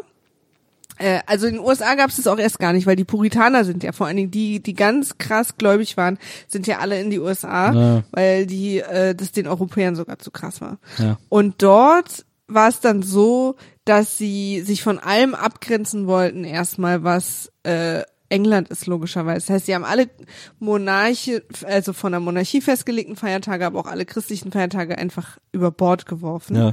und haben dann äh, gar nichts gefeiert. Und dann haben sie noch Tee über Bord geworfen. Ja, stimmt. Also es war im Prinzip, finde ich auch unverantwortlich, was da alles über Bord geworfen wurde, weißt du? Ähm, aber auch da haben die Leute dann natürlich so ein bisschen weitergefeiert und dann gab es irgendwann so ein Volksaufbegehren, sie gesagt haben, Leute, wir haben einfach gar keine Feiertage mehr. Also wir, Du bist wie in Berlin eigentlich. ja, stimmt. Also genau. Und England war dann Bayern. Äh, und sie meinten dann so, wir haben echt hart gearbeitet, wir sind hierher gekommen, haben ein komplett neues Land gegründet. Ähm, und sind jetzt so ein bisschen erschöpft und haben äh, Genozid an den Native Americans begangen, sowas erschöpft ja auch. Na, Blöden Amis. klar, anstrengend. Und, äh, und wollen jetzt Feiertage. Ja. Und ähm, und da haben sie dann auch quasi wieder angefangen mit dieser Weihnachtstradition. Und da haben sie auch diese alten Traditionen aus England wieder aufleben lassen, dass sie sozusagen, dass es eher so eine so eine marodierendes durch die Straße ziehendes Fest war. Ja. Das wurde dann um die 1820er wieder so schlimm, dass die Weihnachtsfeiertage sich Leute zu Hause eingesperrt haben, weil es ein bisschen The Purge war. weil gerade in den Großstädten New York, Boston war ganz schlimm, Ja. sind Straßengangs in diesen Tagen durch die Stadt gezogen und haben alles geplündert, was nicht bei Boston. drei auf den Bäumen war. Dann ähm, wurde es quasi wieder so ein bisschen verboten und ähm, und nicht so gern gesehen Ja. und und dann hat haben zwei Autoren, einer aus Amerika, wo ich mir leider vergessen habe, den Namen aufzuschreiben, aber Charles Dickens. Ja. Charles Dickens hat gesagt, wir müssen doch mal Weihnachten hinkriegen. Kann doch nicht sein. Und hat äh, die Weihnachtsgeschichte geschrieben, A Christmas Carol, Ja. was auf der ganzen Welt massiv gelesen wurde und hat diese Idee, dass Weihnachten ein Fest des Gebens ist, Ja. der Nächstenliebe, dass Familie eine große Rolle spielt und es nicht Mardi Gras ist, hat das mit dieser Weihnachtsgeschichte quasi mitgeprägt erst und erst erfunden, dass es auch was Gutes wieder sein könnte. Ja. Und dann fing es erst an, dass die Leute das zu Hause gemacht haben, miteinander, mit der Familie und so. Das, das wusste ich auch nicht. Das fing wirklich damit erst so an. Interessant.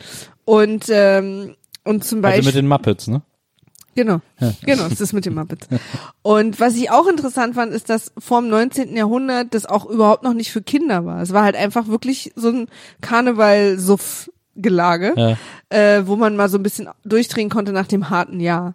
Ähm, und weil Kinder auch bis Anfang des 19. Jahrhunderts, also bis in die 1800, hast du nicht gesehen am Anfang, ähm, als Arbeiter gesehen wurden. Also diese ganze Idee von Familie, wie wir die heute haben, dass Ja. wir eine, ein liebender Verein sind, der sich gegenseitig beschützt, Ja, ja. das war ja gar nicht so. Kinder waren Arbeiter.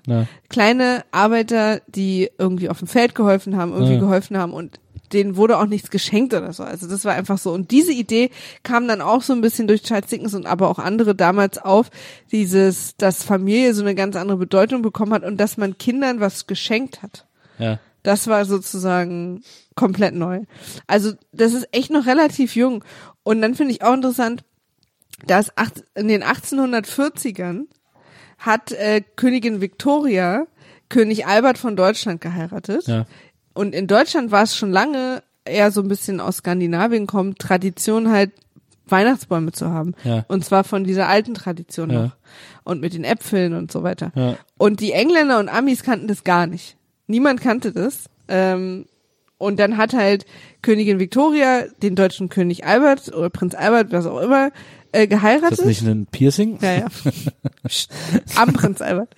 Haben geheiratet und es gab so eine Zeichnung, die damals in jeder Zeitung und überall veröffentlicht wurde, wo die königliche Familie um den Weihnachtsbaum rumsteht. Und ab dann hatte jeder, innerhalb von zwei Jahren hatte jeder in England und in den USA einen Weihnachtsbaum zu Hause. Verstehe. Weil die königliche Familie das auch hatte. Also auch relativ jung. Ja. Ähm, ich finde daran total schön. Ich bin auch fast durch. Ja. Ich muss auch gar nicht so hetzen, wir haben ja keine Eile, ne? Ähm, dass das Weihnachten, diese Tradition, die wir heute so als selbstverständlich nehmen, sich so aus vielen, aus vielen Ecken und so über die Jahrhunderte so zusammengesammelt haben, zum Beispiel der Weihnachtsstern, diese Pflanze, Ja. dieses Rot-Grün, Ja. ähm, die hat ein, ein Minister in 1800, ich glaube 50 oder 60 oder so, äh, aus Mexiko mitgebracht. Ein amerikanischer irgendwie Botschafter oder so, Ja. der in Mexiko war und dachte, ach Mensch, ist ja wie unsere Weihnachtsbäume mit den roten Äpfeln dran, äh, rot und grün und hat diese, diesen Weihnachtsstern quasi aus Mexiko mitgebracht, der ja jetzt mittlerweile einfach so ein totales Sinnbild für Weihnachten ist. Ja. Und der äh, Mistelzweig, unter dem man sich küssen soll, das ist noch eine Tradition. Das ist so das, was ich ganz interessant finde. Das ist das Einzige, was übrig geblieben ist, was sie sich nie ganz haben nehmen lassen von diesen Rowdy-Weihnachten, die es früher gab. Ja. Das so all, all bets are off. Ja. Und das ist sozusagen bis, also bis heute ja darfst du unter einem Mistelzweig jemanden küssen, den du das ganze Jahr gesellschaftlich nicht küssen darfst. Ja. Das finde ich irgendwie total lustig und cool. So wie die Ketten das, an Mardi Gras. Genau, Ja. genau. Dass das übrig geblieben ist von Ja. diesen ganzen wilden Weihnachten, weil ähm, die Puritaner haben dann Weihnachten, okay, Weihnachten machen wir, aber natürlich, ne, es wurde ja dann auch sehr spießig Ja. immer auch dargestellt. Ja. Ähm, Protestanten in den USA haben Weihnachten ewig nicht mitgemacht und gesagt, so ein Quatsch, das ist, machen wir nicht. Ja. Und dann sind die, aber die ganzen Protestanten an Weihnachten immer in die katholischen Kirchen gerannt, weil die das halt, diese Tradition wollten und sie wollten halt eine, eine Christmesse, also Christmas Ja, ja. ist Christmesse auf, ne? Und, äh, und hatten, haben dann, haben die Protestanten natürlich totale Panik bekommen, dass ihnen, weil die sind alle in die katholischen Kirchen gegangen und haben dann sich quasi breitschlagen lassen. Das fand ich auch noch ganz nett. Und wir sind jetzt an einem Punkt, wo es immer noch keinen Weihnachtsmann gibt. Ja. Der ist, äh, der Sankt Nikolaus ist ein, ein, ähm, äh, ein Heiliger oder Kirchlicher gewesen aus Griechenland, der äh, immer Kinder beschenkt hat, wenn sie brav waren. Ja. Und das ist eine Tradition, die sich auf, auf so ähm, Handelswegen nach Holland durchgesetzt hat, wo der dann bekannt wurde als äh, ähm, Sinterklaus. Ja. Und, äh, und dort wurde diese Tradition dann fortgesetzt, äh, den Kindern Geschenke zu machen. Und das ist aber sozusagen, hat sich dann so nach und nach auch verbreitet. Holland und England waren ja sehr eng und England und dann die USA. Aber der kam sehr, sehr spät und es war auch super lange nicht klar, wie der aussieht. Und es, die ersten Darstellungen von vor 1830 vom Weihnachtsmann Ja. sind mega gruselig Ja. weil der wirklich früher, man dachte, das ist irgendwie so eine Art, wie so ein Teufel oder so ein Gnom Ja. oder auch teilweise irgendwie war das einfach so ein besoffener, ekliger Dude. Also so der Weihnachtsmann sah sehr Wie unterschiedlich der aus. Krampus auch. Ja, genau. Das ist ja, glaube ich, wahrscheinlich da auch so ein bisschen in der Richtung. Und dann hat ein, ein Pfarrer namens Cle- Clement Moore für seine Kinder ein Gedicht geschrieben, 1822. Ähm, ach nee, das ist noch nicht das Aussehen. Das ist, jetzt kommt, der hat ein Gedicht geschrieben für seine Kinder und hat äh, den Namen Santa Claus erfunden. Ja. Er hat es sozusagen daraus so ein bisschen abgeleitet, Ja. hat den Schornstein dazu gepackt und die Rentiere mit Namen. Ja. Und weil er aber kirchlich war, hat er das quasi nicht unter seinem Namen veröffentlicht, sondern anonym und ist aber mega erfolgreich geworden. Ja. Und seitdem gibt es quasi, das haben wir ja auch bis heute, ne? Ja. Der Schornstein, die Ja. Rentiere und so weiter. Und dann 1863 hat ein Cartoonist im Harper's Weekly in den USA den dicken, äh, satten, rot angezogenen Weihnachtsmann gemalt, den wir heute kennen. Und seitdem sieht der Weihnachtsmann erst so aus. Ja. Äh, seitdem hat quasi die ganze Welt eine Idee vom Weihnachtsmann, weil kurz danach Weihnachtspostkarten erfunden wurden Ja. äh, und da wurde dieses Bild dann immer vervielfältigt. Und ähm, was ich ein- einfach daran so mag, ist, dass es so das äh, das Datum haben wir von der Sonnengöttin in in in Rom, Ja. äh, das äh, das ähm, wie heißt es den den Weihnachtsbaum haben wir im Prinzip Aus der nordischen Mythologie. aus der nordischen Mythologie Ja. und auch, also die gesamte Zeit auch. Dann haben wir irgendwie den Weihnachtsstern aus Mexiko. Ja. Der Weihnachtsbaum ist dann am Ende mit diesen Schmückgeschichten dann irgendwie ein bisschen aus Deutschland Ja. und und dann hat die USA sich noch ein Rentier und einen Schornstein dazu gebastelt und irgendwie haben wir uns dann am Ende all darauf geeinigt und mit alle meine ich unsere westliche Kultur. Ja, Äh, und das fand ich aber irgendwie äh, interessant heute diese Reise. Also und ich will auch einmal noch anmerken, dass dass dass äh, unterschiedliche Länder und Kulturen und auch innerhalb der Länder unterschiedliche Kulturen massiv anders Weihnachten feiern. Ja. Ich habe noch ein bisschen gelesen, es gibt den Wikipedia-Artikel Weihnachten weltweit. ja. Äh, viele feiern zum Beispiel erst am 7. Januar und so. Also es gibt wirklich sehr, sehr viele andere Traditionen. Und das Weihnachten, wie wir es feiern, ist, wenn du mal auf die Weltkarte guckst, nicht so stark verbreitet, wie man so denkt. Ja. Und erinnert einen nur immer und immer wieder daran, dass wir in einer Blase leben, die nicht die ganze Welt teilt. Absolut. Und, und man muss jetzt auch gar nicht besonders weit reisen, also schon die Nachbarländer äh, feiern das ganz anders. Polen, Tschechien, Ähm, ja. Ungarn, die feiern alle ganz anders. Und auch Geschenke ist tatsächlich jetzt nicht unbedingt, also in vielen Ländern ist es einfach das Zusammenkommen der Familie und von Freunden und, und irgendwie gemeinsam essen und, und dem Jahr danken und so. Also das ist, ähm, da sind wir schon sehr einzeln und auch nicht so verbreitet. Also man denkt ja immer, oder ich finde, man tendiert schnell dazu, so wie wir leben, leben ja alle, Ja. aber so ist es nicht. In Polen, glaube ich, irgendwo, äh, vielleicht was auch in Tschechien gibt's die Tradition, äh, am Weihnachtsessen, ist etwas, was wir dann auch eine Zeit lang immer gemacht haben, immer für eine Person mehr zu decken.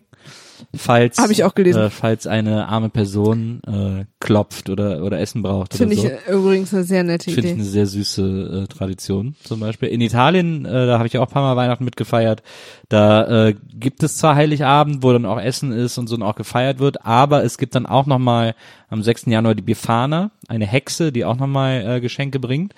Und äh, was die Befana auch bringt, ist ein Süßigkeitenteller und da kann aber, wenn du Pech hast, ganz viel Kohle drauf sein. Das ist, wenn du nicht brav warst. Dann kriegst du von der Befana Kohle. Ähm, die ist aber aus Zucker. Die kann man essen, aber es sieht halt aus wie Ja. so, wie so schwarze War sicher ja mal Kohle. Ja. Und äh, wir waren ja einmal zu der Zeit äh, in Italien Ja. und haben auch Befana gefeiert. Das stimmt.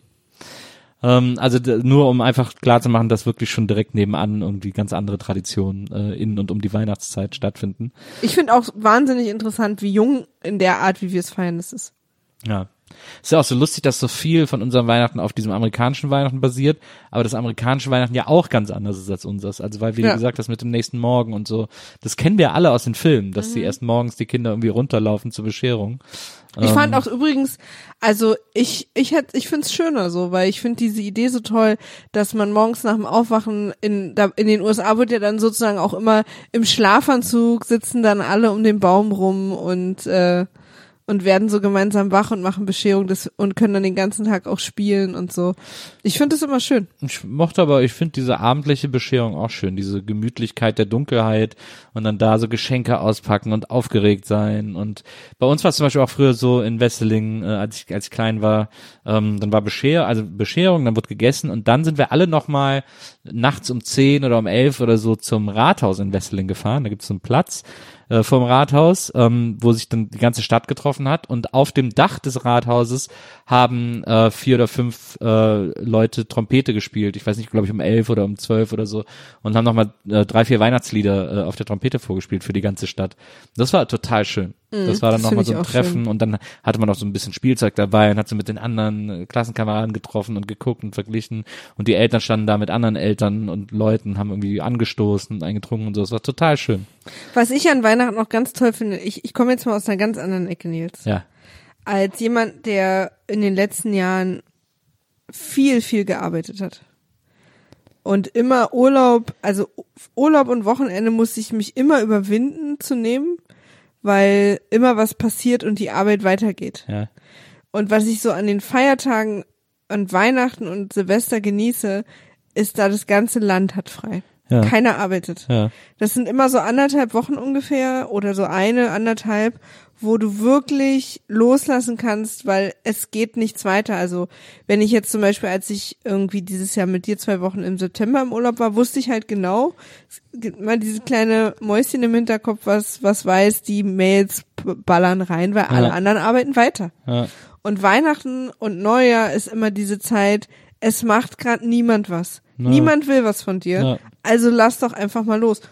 Und im Moment, ich hoffe, dass das in einem späteren Zeitpunkt in meinem Leben wieder anders wird, ist es auch die einzige Zeit des Jahres, in der ich loslassen kann. Na, Das ist schon, und klar gibt's Samstag, Sonntag, aber das ist ja auch ein anderes Gefühl irgendwie. Aber Weihnachten ist so all bets are off.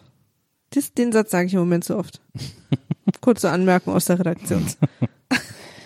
Ich finde Weihnachten ist, ich, was ich liebe an Weihnachten, die Besinnlichkeit. Ich liebe das auch an Weihnachten. Ist auch so ruhig, ne? Es ist ruhig und es ist auch mal ein Zeitpunkt, sich einfach Gedanken über sich und seinen Platz in der Welt zu machen. Also das, ich, viele sagen immer so, ja, an Weihnachten, da äh, werden die Leute plötzlich weich und, und spenden, aber geht's den anderen das ganze Jahr über schlecht, aber ist egal. Ähm, es ist ja gut, wenn es überhaupt passiert und es ist gut, wenn es so, so einen Moment der Ruhe gibt, wie dieser Pfarrer, den ich am Anfang erwähnte, als er sagte, jetzt ist es geschafft. Äh, das ist ja das Gefühl, das die meisten Leute an Weihnachten haben und das ist dann auch genau der richtige Moment, sich irgendwie darüber bewusst zu werden oder darüber nachzudenken. Ich sitze irgendwie in der Wohnung, ich habe eine Heizung, ich habe Strom, ähm, ich habe es irgendwie gemütlich, ich, ich bin in einem mich liebenden und Umfeld, das ich auch genauso zurückliebe.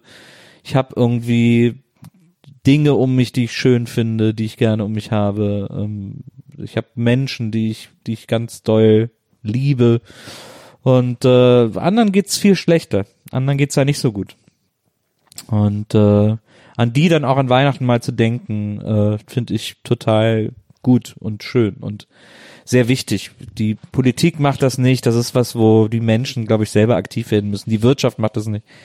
Ähm, die sind alle, die machen alle immer den gleichen Scheiß. Aber die Menschen selber, wenn die sich irgendwie ein Herz fassen, können, glaube ich, ganz viel bewegen und ganz viel machen. Und da ist darüber mal so zwischen den Jahren nachzudenken und da irgendwas zu machen, zu spenden, keine Ahnung was.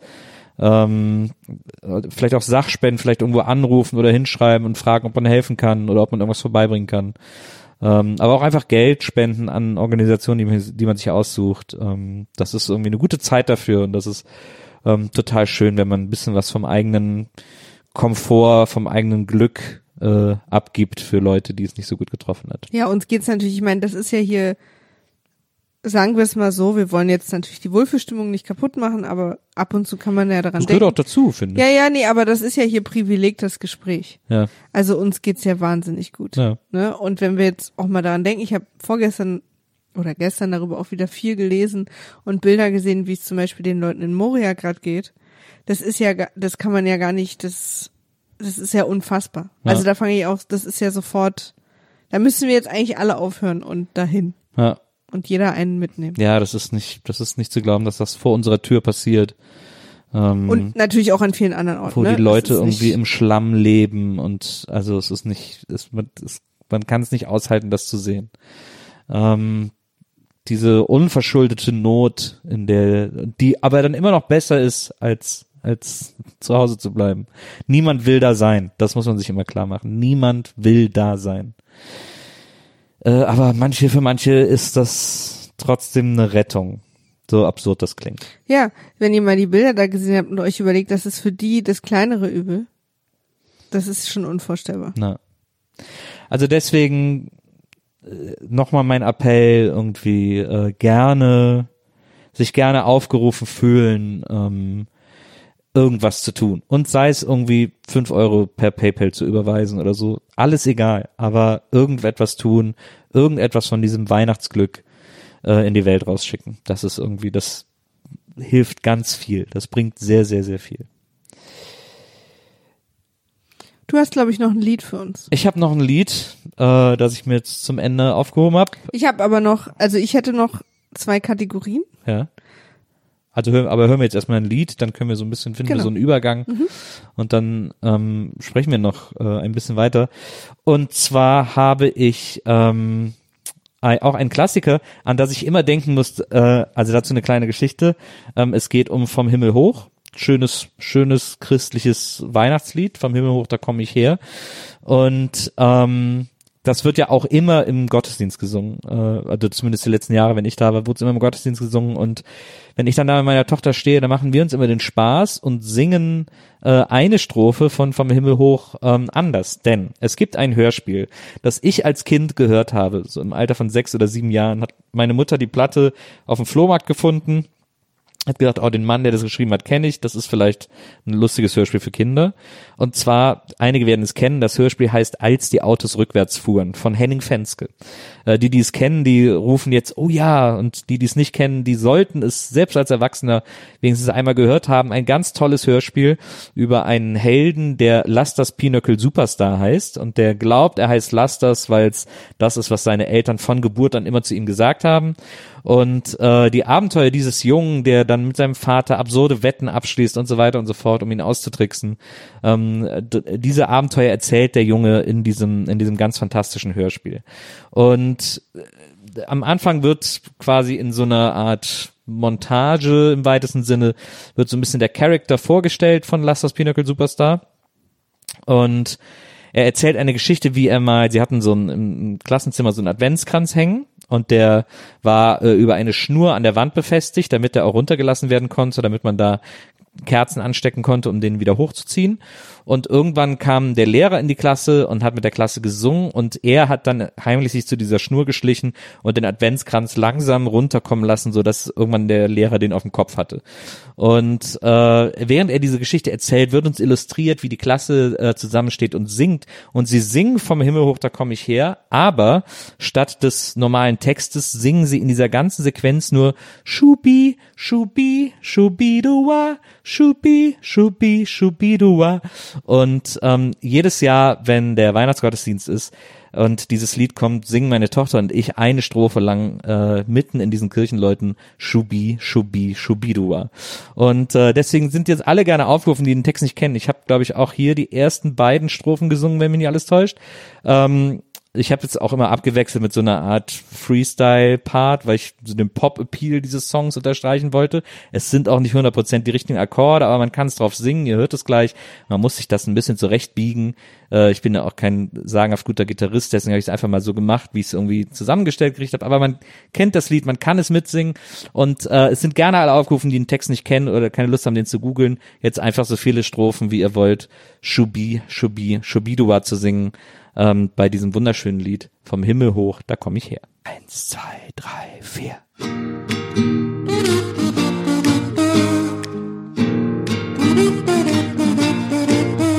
Vom Himmel hoch, da komm ich her. Ich bring euch gute neue Meer. Der guten Meer bring ich so viel, davon ich singen und sagen will.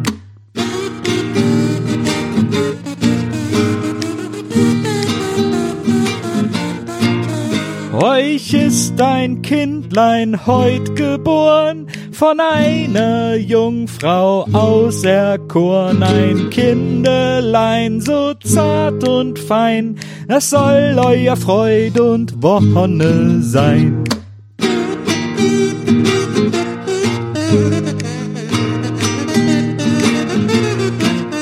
Es ist der Herr Christ, unser Gott, der will euch führen aus aller Not. Er will euer Heiland selber sein, von allen Sünden machen rein.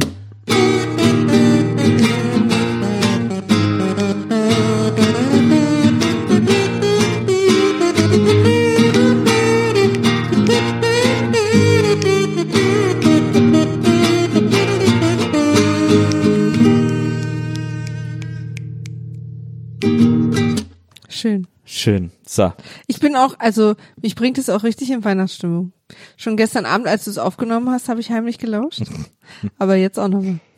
Es macht, ich finde, es macht Spaß, dieses Singen. Das geht ja dieses Jahr auch nicht in den Kirchen. Es gibt ja alle möglichen Formen von Gottesdienste dieses Jahr, auch so in kleinen Gruppen oder so, aber man darf nie singen. Und deswegen. Man darf ich, nicht singen? Nee, weil das, weil das am meisten Aerosole freisetzt. Ach, wirklich? Ja. Und das ja, macht total Sinn. Also eigentlich auch eine dumme Frage von mir, aber soweit bin ich noch gar nicht. Das finde ich eigentlich das Tragischste an allem. Ähm, ich bin jetzt in den letzten Jahren immer in Kreuzberg in so eine Kirche gegangen, die einen, einen sehr standardmäßigen äh, Weihnachtsgottesdienst machen. Ich finde auch, dass da wird dann meistens die Weihnachtsgeschichte von den Küstern vorgelesen. Die machen das alle, fast alle nicht besonders gut. Sie lesen es so ein bisschen monoton vor. Das gefällt mir nicht. Aber ich äh, habe immer den Spaß am Singen. Und wenn ich jetzt dieses Jahr nicht mal den, nicht mal singen in der Kirche kann, das äh, das fehlt. Deswegen habe ich es jetzt hier gemacht. Da wird's wild. Na. So, du hast noch zwei Kategorien. Ja. Ich habe zwei Fragen an, an Ja. uns. Ja. Die erste Frage ist, nenne mir deine fünf liebsten Weihnachtslieder. Meine fünf liebsten Weihnachtslieder. Mm, also, was haben wir denn da? Vom Himmel hoch. Ähm, Last Christmas. Liebe ich massiv. Ähm, Christmas Rapping von den Waitresses. Das ist ein großes Lieblingsweihnachtslied von mir. Ähm, dann äh, Odo Fröhliche. Und ähm, es gibt dieses Lied, ich weiß immer nie, wie das heißt, ein amerikanisches Weihnachtslied,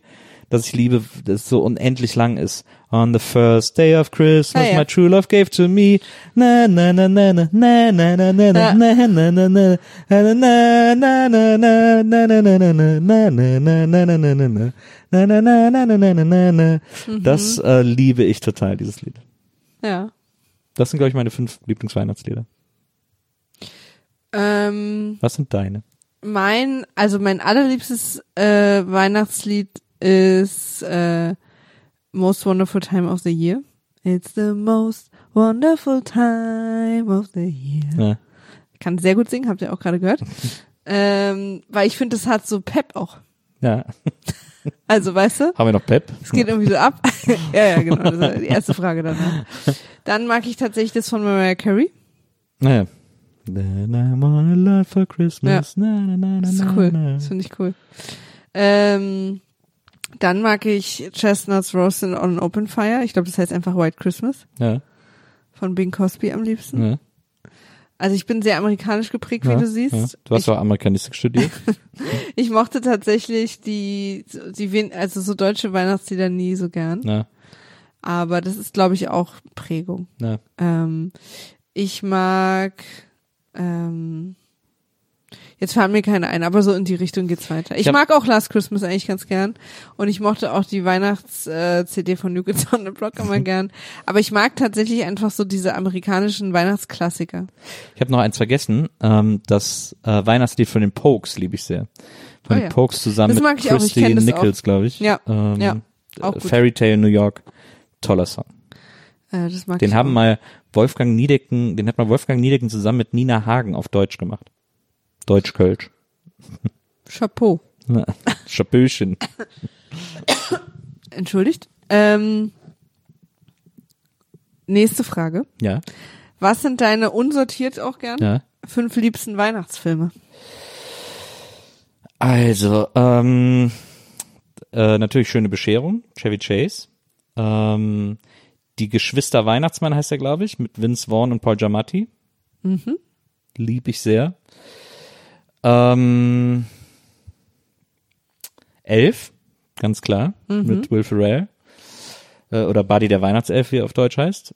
Ähm, dann noch zwei, was sind denn noch so Lieblings- Weihnachtsfilm von mir. Es gibt so einen aus den 80ern, der heißt, glaube ich, einfach Santa Claus. Ähm, den, äh, so wo, wo Santa nach New York kommt. Äh, den fand ich auch immer wahnsinnig gut. Und Stirb langsam. Okay. Bei mir ist es, ich, ich liebe Arthur, diesen Netflix-Film von vor einem oder Ja, zwei Jahren. Ja. Den habe ich jetzt schon viermal gesehen. Asa heißt der nicht Klaus? Stimmt. Arthur ist der andere Weihnachtsfilm. Der ist auch gut, aber der ist nicht dabei. Stimmt, ist ein Vorname gewesen. Ja. Das war das Klaus, du hast total recht. Ja. Ähm, aber Arthur ist auch ein lustiger Weihnachtsfilm. Ja. Egal. Klaus. Ja. Ich, ähm, ähm, wie heißt der? Bill Murray? Die Geister, die ich rief. Ah ja, stimmt, auch sehr gut. Scrooged. Ach, so oft auch schon gesehen. Liebe ich total. Nein, Irgendwie natürlich auch schöne Bescherung, wobei ich mir den, glaube ich, beim 25. Mal übergesehen habe, aber Ja. der muss hier einfach genannt werden. Ja, Äh, die Griswolds, es geht ja einfach nicht ohne. ja. Ähm, dann mag ich noch die ähm, diverse Verfilmung der Weihnachtsgeschichte tatsächlich. Also mit den Muppets, aber auch Ja. Zeichentrick, aber auch, also da finde ich auch Hast du die Jim Carrey Version gesehen? Ähm, So komisch halb animiert, so ähnlich wie ja. der Polar Express? habe ich gesehen. Polar Express Lieblingsweihnachtsfilm meiner Eltern, by the way. Ja. Ähm, und dann als fünften nenne ich vielleicht mal ganz gut gelaunt. Liebe kennt keine Ferien. Mit Jude Law und Cameron Diaz und Jack Black und Drew Barrymore. Tatsächlich Liebe auch ein beliebter Weihnachtsfilm. Ja, den habe ich mir tatsächlich übergesehen. Ja. Also auch so, dass ich fertig bin mit dem. Den habe ich lange nicht mehr gesehen. Ja. Ähm, ich fände es schön, wenn man noch ein paar andere Filme zu Weihnachtsfilmen erklären würde. Okay, aber so geht's nicht, ne? Das weißt du. also es ist ja quasi was wahnsinnig hilft, ist, Ja. wenn Weihnachten drin vorkommt. Ja, Wie ist denn bei dir mit äh, Kevin allein zu Hause? Ja, die habe ich mir übergesehen. Ja. Also schon sehr gut, super Filme, natürlich John Hughes, ein, ein Gott der der äh, des Komödienschreibens, aber die habe ich beide irgendwie durch. Ich weiß auch nicht warum, die das sind so die, die ich am ehesten über hab. Ich glaube, ich will Arthur doch noch wieder mit reinholen. Ar- Arthur Weihnachtsmann oder so, wie der heißt. Ja, Der ist super, der ist lustig. weil bei bei äh, schöne Bescherung gibt's immer noch zwei drei Gags, die bei mir immer funktionieren. Ich, und äh, mein großer Lieblingsgag in dem Film ist, wie er in seiner Firma steht und sich bei allen verabschiedet und sagt frohes Fest, frohes Fest, frohes Fest, faules Fett und dann einfach nur noch irgendwelche Sachen sagt. Das Aber ist das so. in der Übersetzung oder macht Ja, er das auch Ich glaube, im? Original macht er das auch. Das war ja immer so ein Chevy Chase Gag, immer so, so komische Wortspiele zu machen. Geil. Ähm, das, das liebe ich einfach total. Hm. Es gibt doch auch noch hier, der ist ja auch toll. Äh, wie heißt der? Night on Earth, dieser Jim Jarmusch-Film. Das ist natürlich eine sehr intellektuelle Entscheidung. Aber ich verstehe sie. Das ist auch ein sehr emotionaler Film. Der ist schon auch Das toll. stimmt. Es gibt viele tolle Weihnachtsfilme, ehrlich Ja, gesagt. gibt's auch wirklich. Na. Nils? Maria? Das war mir nochmal wichtig. Das wollte ich gerne am Ende. Finde ich gut. Können ja auch noch mal alle, die das jetzt gehört haben, Ja, schickt uns mal eure Top 5 auf äh, Twitter, äh, at Maria J. Lorenz oder at Nielsenburger ja, ähm, oder auf Instagram. Da findet ihr uns beide unter diesen beiden Handles. Mich interessiert das. na. Das äh, können wir gerne nochmal irgendwo zusammentragen. Oder auf Instagram sind wir auch als at die Nils Bokeberg Erfahrung zu finden. Da vielleicht sogar noch Da am könnt ihr meisten. das dann unter die Bilder von dieser Folge schreiben. Ja, Ähm, da freuen wir uns. Und jetzt bleibt uns eigentlich nur noch zu sagen, dass wir hoffen, dass ihr ein, wenn ihr Weihnachten feiert, ein trotz aller Umstände wunderschönes Weihnachten verbringt. Vielleicht sogar, vielleicht ist es ja sogar so besonders, dass irgendetwas davon übrig bleibt, wenn wir alle wieder normal Weihnachten feiern dürfen und können. Äh, dass man sagt, das war irgendwie schön, dass man da in, in einem sehr kleinen, reduzierten Kreise feiern musste oder so. Vielleicht bleibt da irgendwas davon übrig, wer weiß. Ähm, und wenn ihr aber dann, wenn alles wieder etwas normaler ist und ihr sagt, jetzt müssen wir erst recht mit 30 Leuten feiern, dann ist das auch völlig cool. Aber ich hoffe einfach, dass ihr dieses Weihnachten trotzdem auf die eine oder andere Art genießen könnt. auf jeden Fall danke, dass ihr uns zuhört Total. und dass ihr Dank. dieses Jahr mit uns mit uns in den Ohren durchgebracht habt, nicht nur die Nils Buckeberg-Erfahrung, wo ihr jetzt hier seid, sondern auch unsere ganzen anderen schönen Podcasts, äh, wo wir mit euch sprechen und euch Sachen erzählen. Uns hat es auf jeden Fall sehr viel Spaß gemacht. Aber natürlich besonders den Nils Buckeberg-Erfahrung, der ja dieses Jahr geboren ist, in diesem schwierigen Jahr. Eine Ja. schwierige Geburt. Das stimmt. Ja, die Geburt war nicht so schwer, aber das Jahr Ja. hat uns, hat es uns schwerer gemacht, aber wir haben es toll hingekriegt. Vielen Dank auch noch ans, ans Team von der Nils Burkeberg Erfahrung, also an Lisa und Wenzel, die hier irgendwie immer die Aufnahmen stemmen und, und An diesen Frieda, ganzen Podcast betreuten, die- betreuen.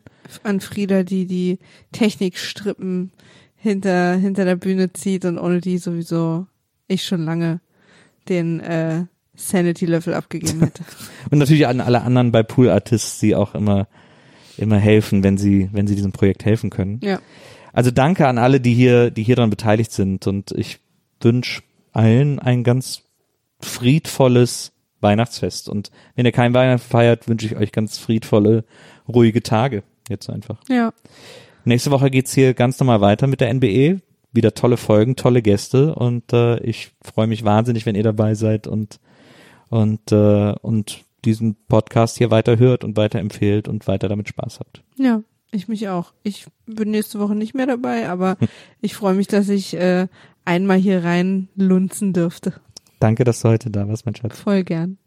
Fröhliche Weihnachten, liebe Leute. Frohe Weihnachten. Bis demnächst. Tschüss. Liebe NBE-ZuhörerInnen, ich wollte mich jetzt nochmal ganz schnell melden, ähm, weil wir haben ja auch kurz darüber gesprochen und so, aber ich finde es irgendwie ganz gut, wenn man da einfach auch nochmal konkret Beispiel an die Hand geben kann, äh, was Spenden betrifft. Die Vereinigung Seebrücke, wenn ihr der spendet, die ist vor Ort in Moria, die kümmert sich dort um die Menschen, die kümmert sich auch um die Menschen, die in Seenot geraten, die auf Booten rumtreiben und wieder aufs Meer rausgezogen werden, damit sich niemand um sie kümmern muss, ähm, die wirklich verloren sind vor Ort oder auch auf diesen, auf diesen Schiffen. Ähm, die müssen menschliche direkte und sinnvolle Hilfe bekommen. Und darum kümmert sich die Seebrücke auf seebrücke.org. See, also mit UE geschrieben, seebruecke.org, äh, gibt es ein Spendenformular direkt von der Startseite zu erreichen, das extrem simpel strukturiert ist, wo man sehr schnell und niederschwellig spenden kann. Und äh, ich würde mich wahnsinnig freuen, wenn ihr jetzt einfach im Sinne von Weihnachten und im Sinne dieser Weihnachtsfolge ähm, mir, uns und vor allem den Menschen, die diese Hilfe brauchen, ähm, diese kleine Freude zuteilkommen lassen würdet, indem ihr für die Seebrücke spendet und ihnen helft, ähm, dort vor Ort zu helfen und die Verhältnisse und die Zustände in Moria, wo viele Geflüchtete unter anderem aus Syrien sind, was ja auch die Wiege der Weihnachtsgeschichte ist, ähm, dass den Leuten da geholfen wird. Das fände ich ganz toll. Also wenn der eine oder andere von euch sich jetzt spontan noch einen Ruck gibt, seebrücke.org. Wir schreiben das hier wahrscheinlich auch in die Shownotes von diesem Podcast. Da müsst ihr nur noch draufklicken äh, in die in die Folgenbeschreibung. Das wäre super. Dann ähm, dann das ist eine Hilfe, die wichtig ist und die ankommt und die lebenswerte Bedingungen herstellen möchte. Vielen Dank und ähm, ganz frohe Weihnachten euch. Danke.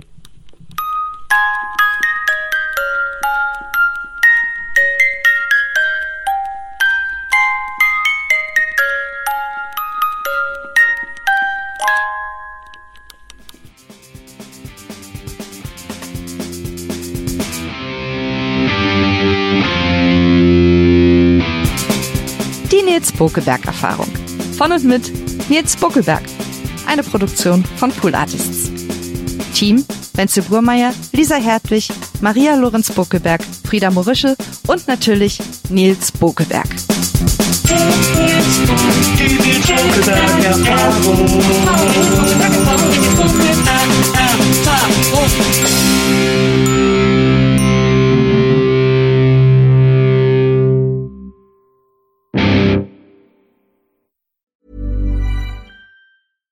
Hey, it's Paige DeSorbo from Giggly Squad. High quality fashion without the price tag. Say hello to Quince. I'm snagging high-end essentials like cozy cashmere sweaters, sleek leather jackets, fine jewelry, and so much more. With Quince being 50 to 80% less than similar brands. And they partner with factories that prioritize safe, ethical, and responsible manufacturing. I love that. Luxury quality within reach. Go to quince.com slash style to get free shipping and 365 day returns on your next order. Quince.com slash style. Hey, it's Paige DeSorbo from Giggly Squad. High quality fashion without the price tag. Say hello to Quince. I'm snagging high-end essentials like cozy cashmere sweaters, sleek leather jackets, fine jewelry, and so much more. With Quince being 50 to 80% less than similar brands. And they partner with factories that prioritize safe, ethical, and responsible manufacturing. I love that. Luxury quality within reach. Go to quince.com slash style to get free shipping and 365 day returns on your next order. Quince.com slash style.